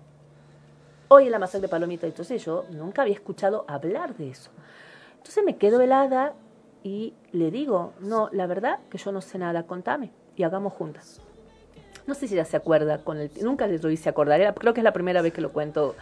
Eh, y ella me cuenta, y yo me conmovía a, más no poder, estamos hablando de 85, 86, o sea, era bastante reciente, no hacía, capaz que eran los, los 10 años o 12, era muy reciente, y me acuerdo que saqué todos los afiches que había en el centro de estudiantes, fibrones, y entre las dos hicimos afiches y los pegamos en dos o tres lugares, y a partir de ahí yo siempre digo que mi madre me dio a la, me dio a la luz, a la vida, pero yo siempre sentí que Mirta Torres me había parido en esto de sensibilizarme y mirar y descubrir el horror que, significó, que significaron las dictaduras militares. En mi casa no se hablaba de política, en mi familia se, honor- se enorgullecía mi madre, a nosotros nunca nos va a pasar nada en ningún gobierno, decía ella orgullosa. Este, E incrédula, además. Incrédula además, ¿no? O, o- o, Eh, este, ilusa. Ilusa, era la palabra que sí. Y, Ingenua era la palabra que puse. Ingenua, ingenua, ahí está, esa me gusta más. Eh, y yo crecí escuchando eso, hab- hablándose poco de política, a pesar de que mi abuelo, el papá de mi mamá, había sido este, sindicalista de la madera. eh, Y que su hija era activista. Y que, eh, y que su nieta, la nieta activista, yo salía mi abuelo. Este No, no, no. abuelo, gracias a vos. Claro. gracias, abuelo. Eh, en mi casa, entonces, de golpe, para mí fue muy importante. Y la masacre de Palomito a mí me marca por esto, ¿no? Porque fue lo que me abrió los ojos a lo que pasaba, eh, lo que había pasado en mi provincia. Porque yo había leído también escondida en la casa de una tía eh, una revista Gente, creo que era, que tenía pedazos del Nunca Más. Creo que la gente era una de esas ser. revistas de farándula. Y ahí había leído horrorizada algunas cosas. Y, pero En era ese como momento allá puede- lejos y hace tiempo. En ese, ¿entendés? en ese momento puede ser gente, siete días o la semana. alguna de esas revistas. Y de golpe tener una señora al lado mío que yo no conocía, que no había visto nunca, que te contaba la historia y que te contaba, yo soy una sobreviviente de la masacre Palomita, yo estuve esa noche detenida, eso que vos contás, fue a la noche, apagaron la luz, vinieron y se llevaron gente, acabábamos de cenar. Porque Mirta estaba, Eh, estaba ahí adentro, estaba eso es lo ahí. que tienen que tener presente también, Mirta que Mirta estaba, ahí. detenida. Por eso nosotros nos lo contaron en primera persona, incluso este Celia Leonard, la hermana de Nora, que no pudo venir, que se nos manda un, un saludito y se lamenta mucho de no estar acá, estaba amamantando a su bebé. Eh, Mirta nos cuenta que se levanta cuando la nombran y le entrega el bebé a su hermana, porque estaban las tres detenidas, creo. Estaba, no, no estaba Nora detenida. Estaba Nora Celia estuvo, pero no en ese y momento. estaba otra que ahora está en España, eh, o que estaba en España en ese momento. eh, y nos va contando todo y después Mirta dice, nosotros ya habíamos escuchado hablar de las quinteadas. Y, y dice que había ido, y que, ¿ustedes saben lo que son las quinteadas? No, le decíamos nosotros. Y bueno, era que contaban uno, dos, tres, cuatro, quintos, el quinto salga, uno, dos, tres, cuatro, cinco, el quinto salga, que era así la forma de seleccionar a la gente, que ellos ya sabían que este era un modus operandi, que sacaban gente después este, de, los, de las cárceles en horas poco convencionales, em, inventaban que se habían intentado fugar y los fusilaban y los mataban. Entonces, yo en ese momento pensaba, sentir tu nombre, eh, pararte sabiendo que te, iba- que te iban a matar, porque ya ellos sabían y hablaban entre ellos de que estas eran este, como formas de, de accionar de la, eh, de- de- del, del proceso militar. ¿no? Eh, así que estas cosas nos la contaron en, en- en primera persona. Sí, por eso queríamos que Nora estuviera acá también para poder contarlo, pero bueno, no se pudo, bueno, este, pero tampoco podemos dejar de, de mencionarlo. Este, este, esta causa, esta, la causa por la masacre tuvo eh, sentencia en diciembre del 2010 recién, donde se condenó solamente a los jefes, no a los ejecutores, eh, sino a los jefes, a Carlos Alberto Mulhol, a Miguel Raúl Gentil y a Hugo César Espeche, quienes fueron condenados a reclusión perpetua e ina- inhabilitación absoluta. Creo que ya no queda ninguno de ellos vivo. Eh, y Y, ya, y Yanilona Yani Lona, eh, que también eh, este, estuvo implicado. estuvo implicado en este tema y este fue un ju- juicio que si yo mal no me acuerdo se realizó con el código viejo, que es decir, por escrito. O sea, no hubo una audiencia de Mm. Creo- juicio. sí, sí. No hubo una audiencia de juicio oral donde pudiera el público y escuchar los testimonios de las personas, sino que fue un trámite. Como hicimos nosotros con Ragone, que pudimos Claro. ir. Eh, En este caso fue antes el código, era el juicio era todo escrito, todo por escrito, no había una audiencia y el juez resolvía en su en su despacho y le notificaba solo las partes y, eh, y, y solo se enteraban las partes y bueno y después eso se difundía un escrito. Nadie escuchaba los testimonios, nadie podía eh, advertir la este la, la importancia de eh, digamos las consecuencias de lo que había pasado lo que eh, los, los hechos que habían ocurrido eh, que se trataba de personas y no de no de no de no de nombres en un papel. Eh, entonces también eso también ayudó a que por ahí la gente no tenga tan presente lo que había pasado. Si bien el hecho de en sí de, de de la masacre es casi el único hecho en el que si vos mencionas algo, ¿qué pasó en- en- durante la dictadura? Bueno, la masacre de Palomitas, y no sé si, y- si alguien tiene presente, porque en Salta está la convicción de que acá no hubo desaparecidos, lo que no es real. También en, en Palomitas murió Jorge Ernesto Turzapur, Ah, que por ahí no es, rec- no me estaba revisando a ver si... me yo faltaba estaba, uno, pero yo no estaba revisando a ver si estaba confundida yo, ¿Él pero... era el de Jujuy? Claro, es jujeño y, y su juicio se llevó a Jujuy. Porque además, este, con esto de que era, era un modus operandi también cruzarse los presos para matarlos y tirarlos en otro lado y que de verdad no encuentren los cadáveres, ¿no? Entonces se los cruzaban, los de Salta iban a Tucumán, los de Tucumán venían a Salta o, a- o a por el Y NOA. en su, en su certificado de defunción pusieron que falleció en Trancas, en la provincia de Tucumán. Entonces, sí, Ah, no sé, mira, no se, detalle no se juzgó acá este, este tema. Creo que si, si no me equivoco, la causa de Turzapur se separó de el- del juicio en sí de la masacre.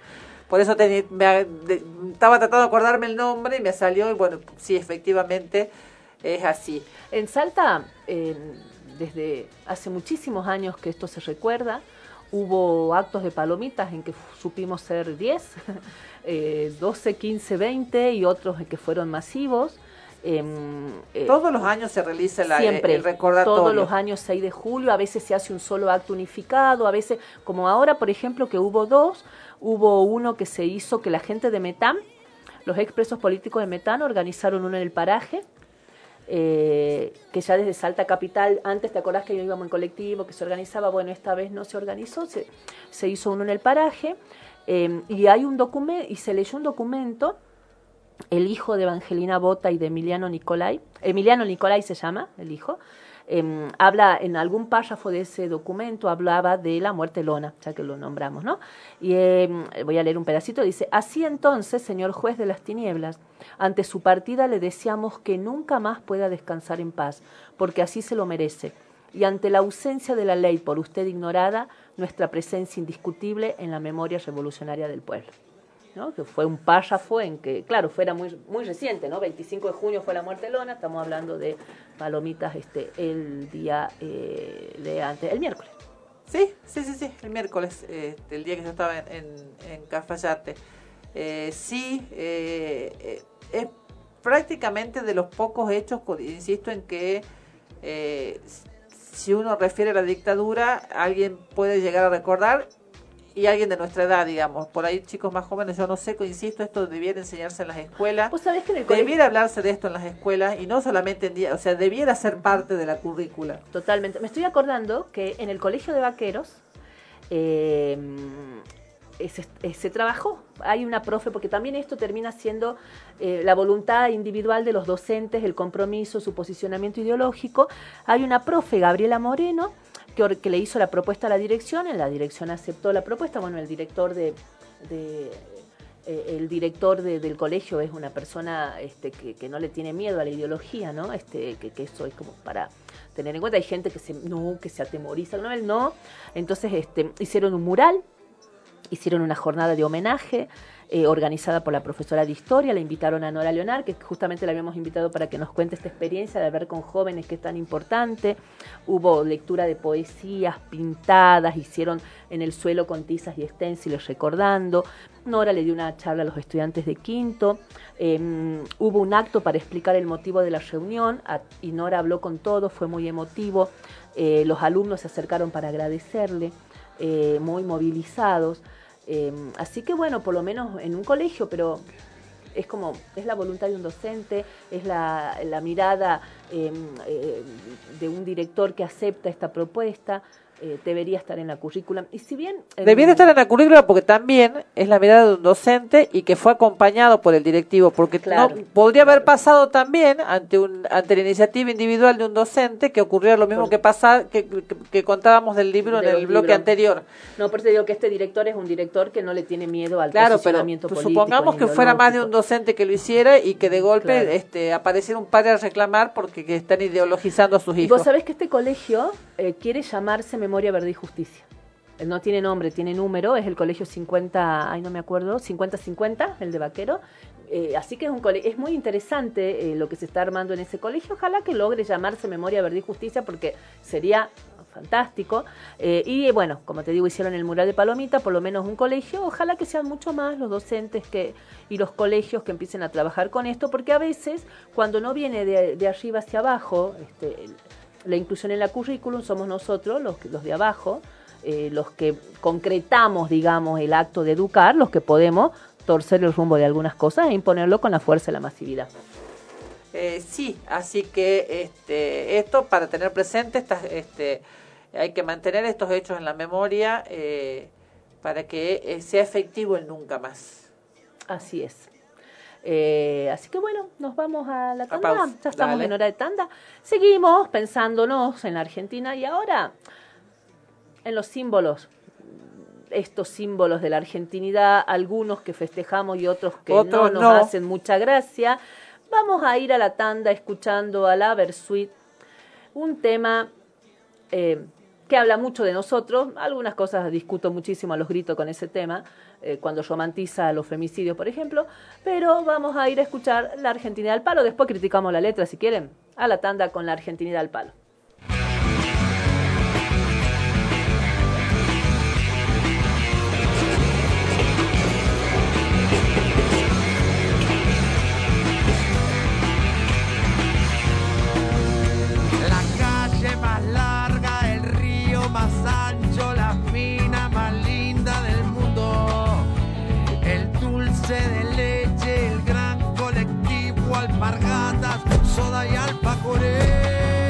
Las huellas digitales, los dibujos animados, la jeringa descartable, la virome. La transfusión sanguínea, el 6 a 0 a Perú y muchas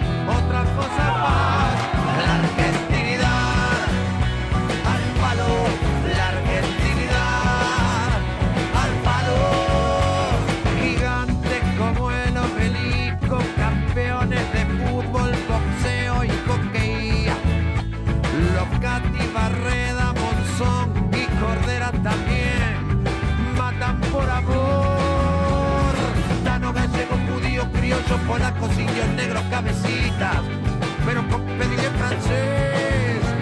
No somos de un lugar santo y profano a la vez, mistura de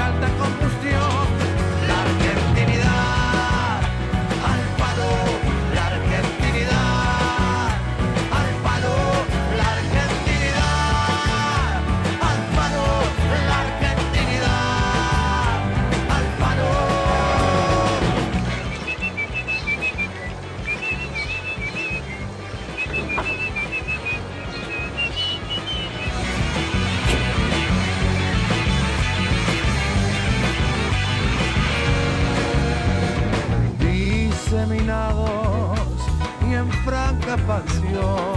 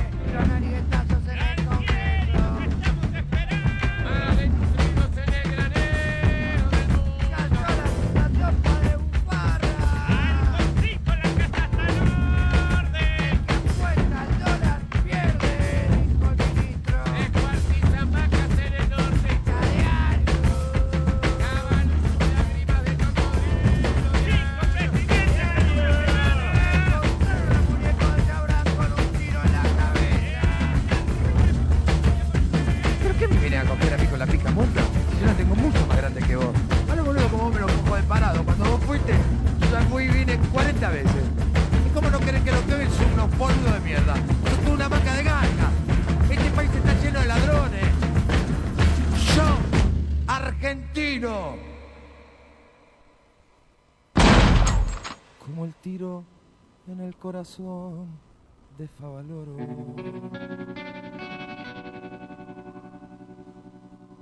del éxtasis a la agonía,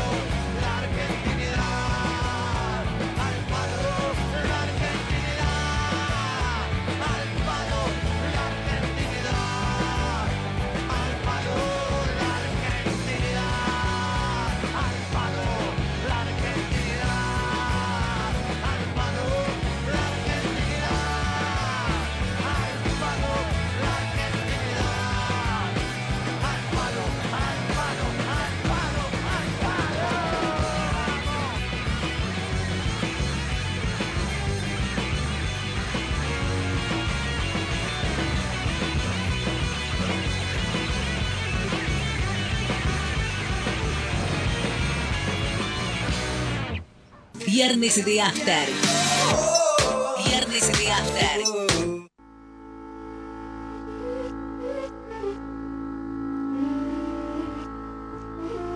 La verdad es un valle triste, un par de ojos llorosos, dos pies descalzos. La verdad es un llanto ahogado, una carcajada feliz, un beso robado. La verdad siempre aflora cuando algunos callan y la gente habla. 88.1.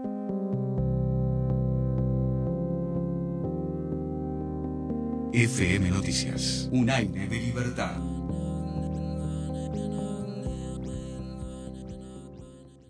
La basura húmeda, lunes, miércoles y viernes, la basura seca, todos los martes y jueves a separar.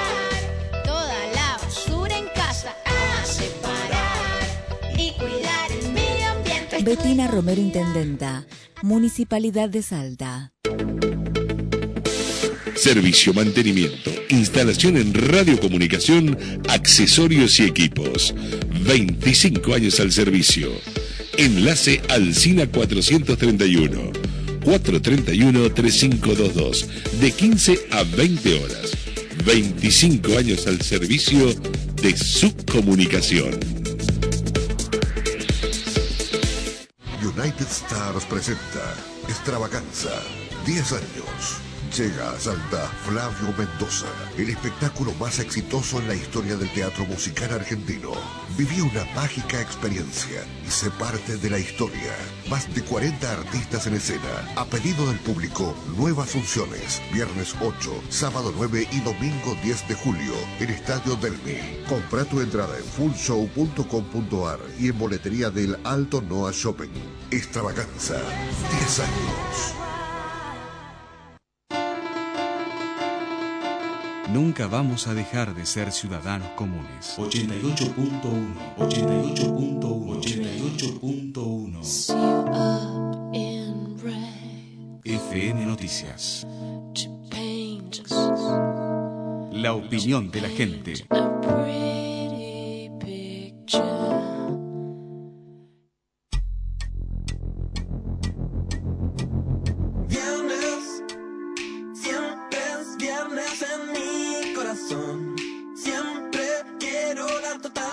Total destrucción de este mundo que he conocido. Y el trabajo que no tiene fin. Oh, viernes, siempre es Viernes en mi corazón. Quiero la to- total destrucción de este mundo que he conocido. ¡Eso!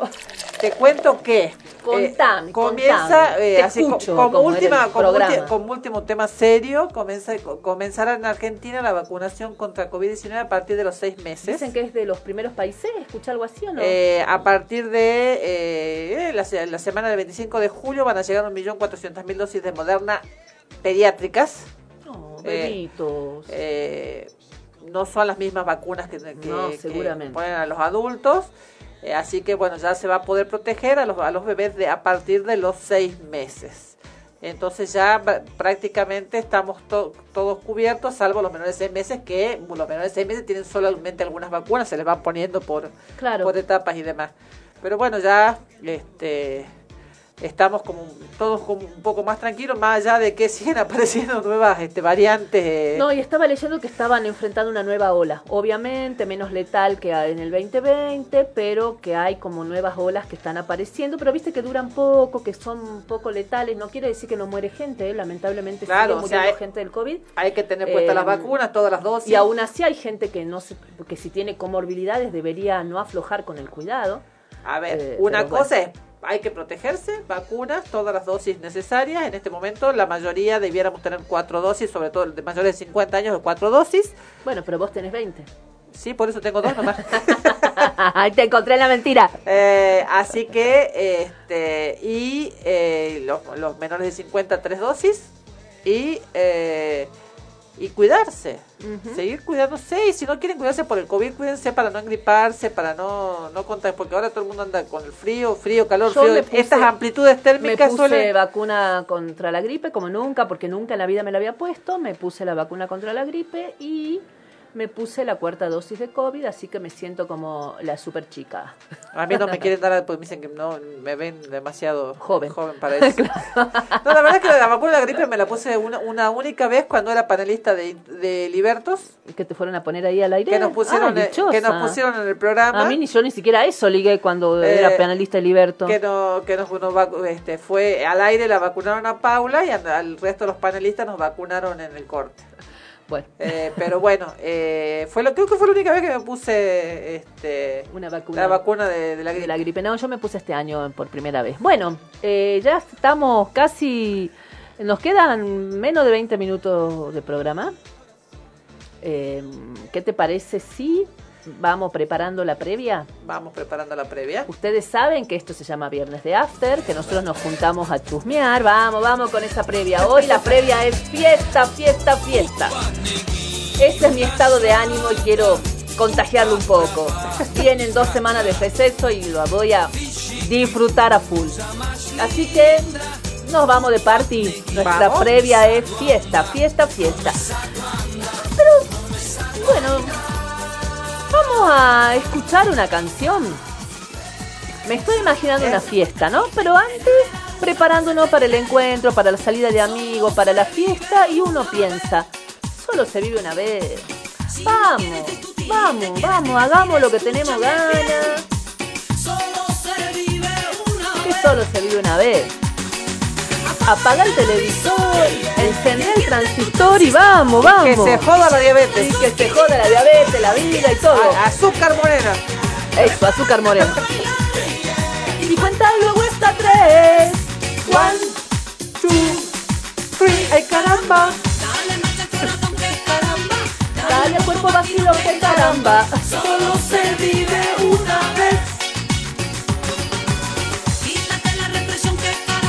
La represión, vamos, vamos, vamos, arriba.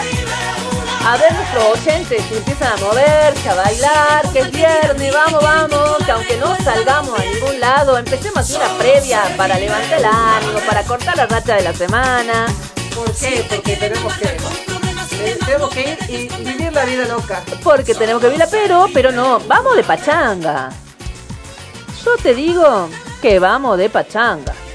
Ah, es verdad. Vamos de pachanga. Es es verdad. No, solo se vive una vez, así que nos vamos de pachanga. No importa si el lunes, martes, miércoles, jueves, no importa. Solo se vive una vez.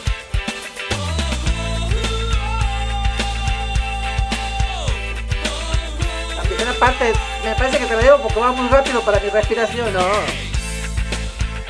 Yo estoy bailando acá, vamos a seguir bailando, vamos, vamos, precalentando, a bailar. El que sale a la noche empieza ahora y el que no, se acuesta contento. El cura habla por la TV. Me dijiste pásame a buscar. Y solo pienso en no verte más. Y yo te pido por favor. No me Yo ni me animo a hacer falsete. ¡No!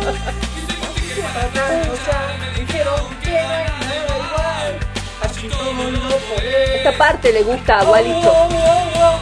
Pásame más tinto, se vino la pachanga. Ah, le gusta la cerveza, me parece más. Los chicos se quejan si la noche no es larga. Bueno, Machirulada es del si el 90. tinto se acabó.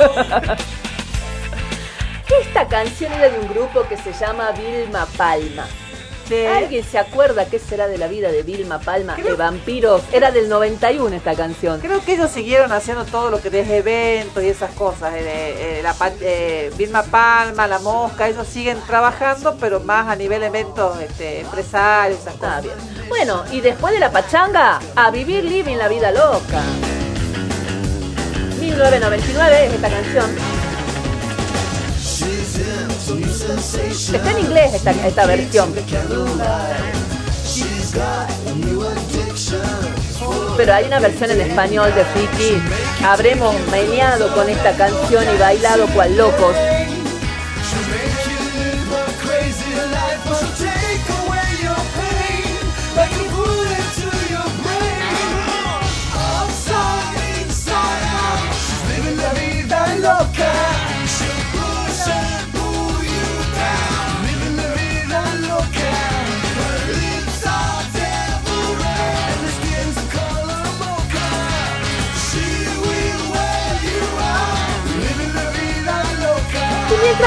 En esta onda, ¿no? Solo se vive una vez, vámonos de pachanga. Y vamos la vida loca. ¿Y por qué no hacemos un asado y tomamos Fernet? Sí, ya que estamos en esa. Acá velan, muchachos, acá velan, apurecen. Deja de hacerte el pianista. Uh, a ver, a bailar. Bajate de la mesa, velo que la vas a romper. Y la chenta. Deja de moverte así que va, tira una silla. Hagamos un asado, tomemos Fernet. Hagamos un asado, tomemos Fernet. un asado. Tomemos Fernet, Hagamos un asado. tomemos Fernet, hagamos un asado. Tomemos Fernet, hagamos un asado. Tomemos Fernet, Hagamos un asado. tomemos Fernet, Hagamos un asado. tomemos Fernet. Hagamos una vaca, Juntemos la plata. Compremos unos chinchus y peguemos una dama. Hagamos un asado. Tomemos Fernet. Hagamos un asado. Tomemos Fernet. Sacamos malteado, costilla y molleja, carbón no hace falta. ¡Echamos la mesa! ¡Compremos una pizza! ¿Cómo está la mesa de tu ¡Hacemos casa? ¿Comemos puchero? Entonces, ¿qué hacemos? Hagamos un asado. Tomemos Fernet. Hagamos un asado. Caligari, viste que la de no se hagan los rockeros. Son. Viste, eh, tengo ganas de hacer un asado en tu casa. Che, ¿cómo va eso? ¿Por ¿Cómo anda tu mesita de, de... ¿De qué era la mesa tuya? ¿De vidrio? De vidrio, no, la mesa eh, de algarrobo para la leña, si se nos acaba el carbón. bueno, cuando estás con el asado, el fernet arriba ya, súper enfiestado y empieza a bailar. Entonces yo me imagino el asado, estamos todos de joda, los más jóvenes del grupo vienen con este tema. A ver, este es un tema del lo tiene. 2017. Hago música que entretiene. Mi música los tiene fuerte bailando y se baila así.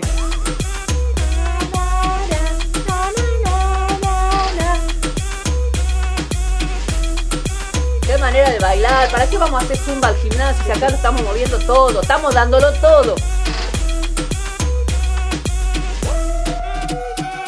Estamos rompiendo la discoteca, la fiesta no para apenas comienza. C'est comme si, c'est comme ça. Ma chérie, la la la la la.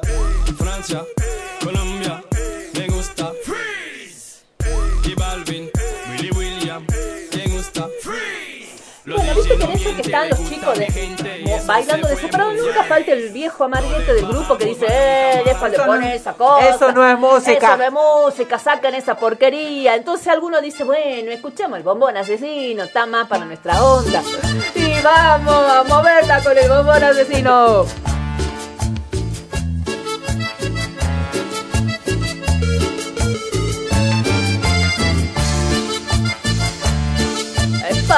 ¡Vamos! ¡Mueva, mueva! Cuidado con el borde de la mesa, doctora. Se va a hacer un moretón, uno más. Mueva despacito. Toda la noche Mueve la cinturita y papá con musa pollera cortita que el meneo la levanta todita. Ella bonita, baila, mueve, se menea, te excita cuando se le va parando. Ella sigue porque sabe que irrita. Es que ella tiene un bombón asesino,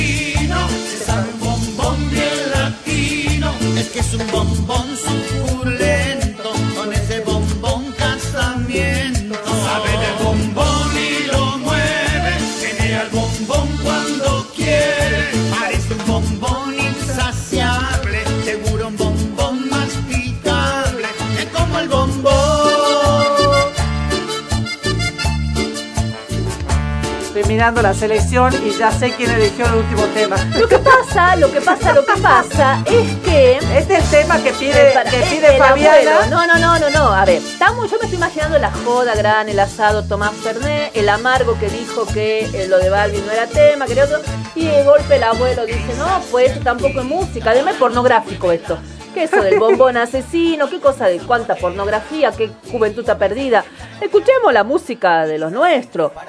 Pero transamos. Y ponemos este tema, pero por la versión de Dama Gratis. ¡Vamos! Este el tema que pide Fabiana cuando ya está enfiestada. Por supuesto, ya ahí ya me subo arriba de la mesa y no me para nadie.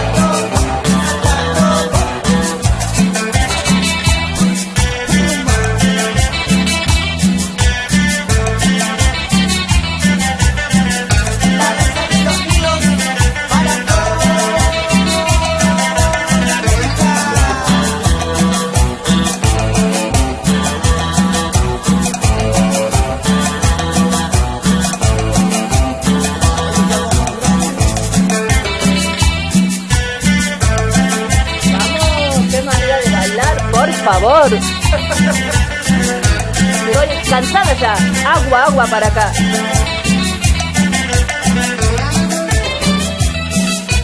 Agua toman en las fiestas electrónicas. Bueno, pero esto no es una fiesta electrónica. ¿Querés que hagamos una previa de música electrónica? No, paso, Ah, paso. Lo hacíamos si queríamos. ¿Sabes que me quedé corta ahí con un temita? Que no sé si va a poder buscar lo que me da ganas porque ya estoy empezando a escuchar la música, si tengo ganas de seguir bailando. No, no, no me apaguen la música. Quiero seguir bailando. No sé. mire que en bloque. Mire que escuchando la música, llegó el, el señor mano de, el joven mano de tijera, ¿no? Uh, sonamos. Llego- llego- Nos censura la música. Néstor en bloque, ¿qué? Néstor en bloque, una calle me separa. Yo, yo digo, cuando ustedes la vean a Fabiana y ve, escuchen esta música, es que ya... Ya estoy tomadita, yo ya estoy pensando en el asadito, ya. Eso ya es cuando uno ya está bien borracho, ¿no? ya no le importa nada. Está reenfiestado. Esa vocecita ya de ya arrastradita, ¿viste? ¡Uh! ¡Vamos! Una calle me separa del amor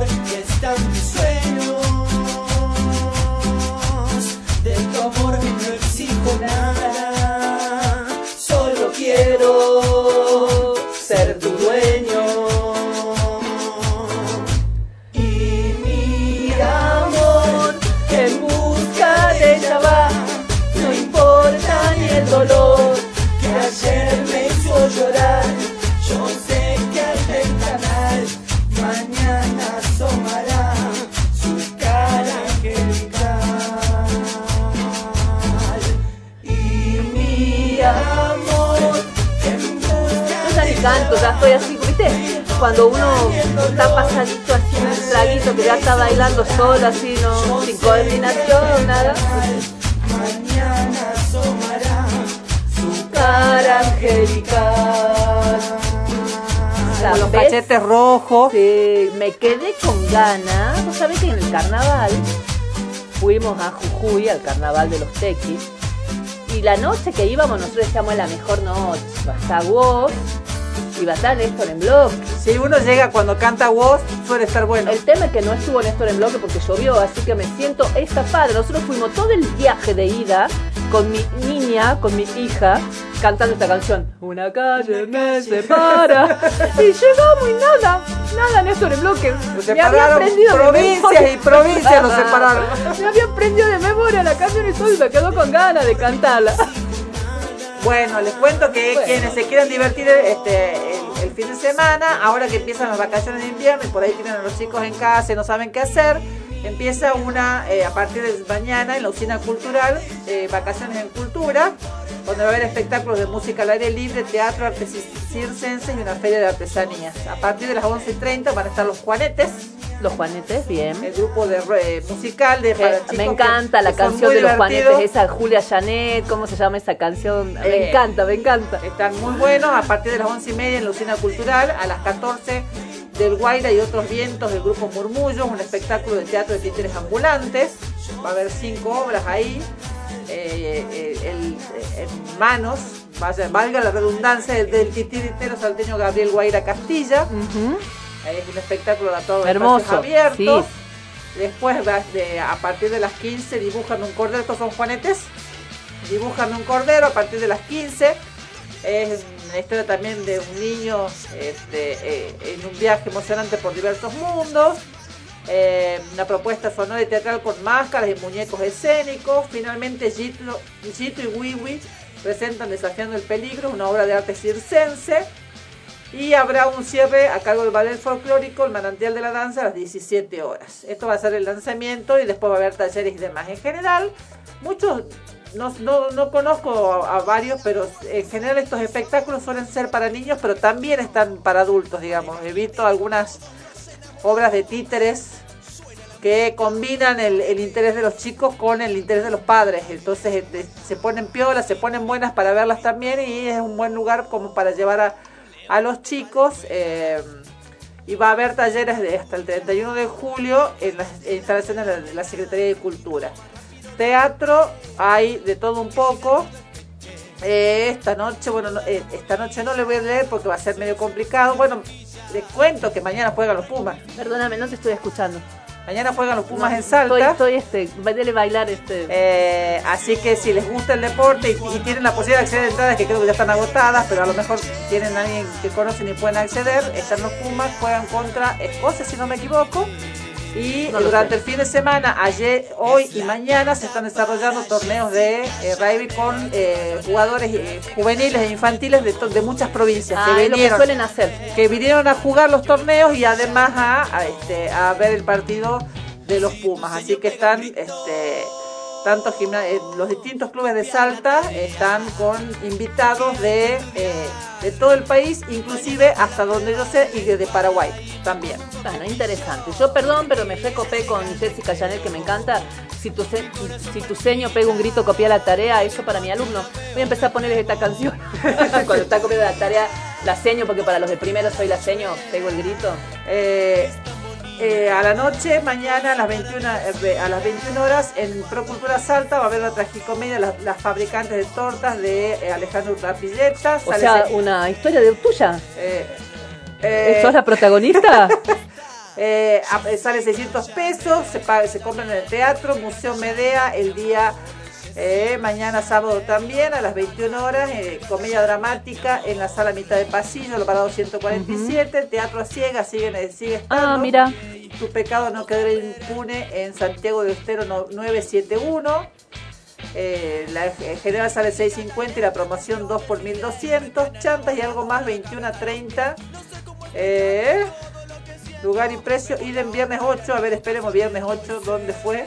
Oh, hoy. Miren cómo me lo pone Hoy es viernes 8. Sí, pero no le estoy leyendo las de hoy porque juramento esquina España en oficina cultural.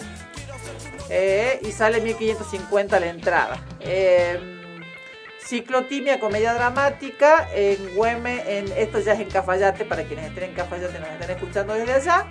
Y el domingo eh, sigue habiendo espectáculos para infancias. Chini Chan, el show continúa en Procultura Salta a las 10 y media de la mañana. 16 horas, Desafío del Peligro Circo en Plaza Alvarado. Entrada libre y Ah, qué gratuita. linda la plaza. Eh, Chini y Calu cantando, contando y jugando un rato. Eh, también para niñes, 16 y 30 para las infancias. Y nada más. Nada más.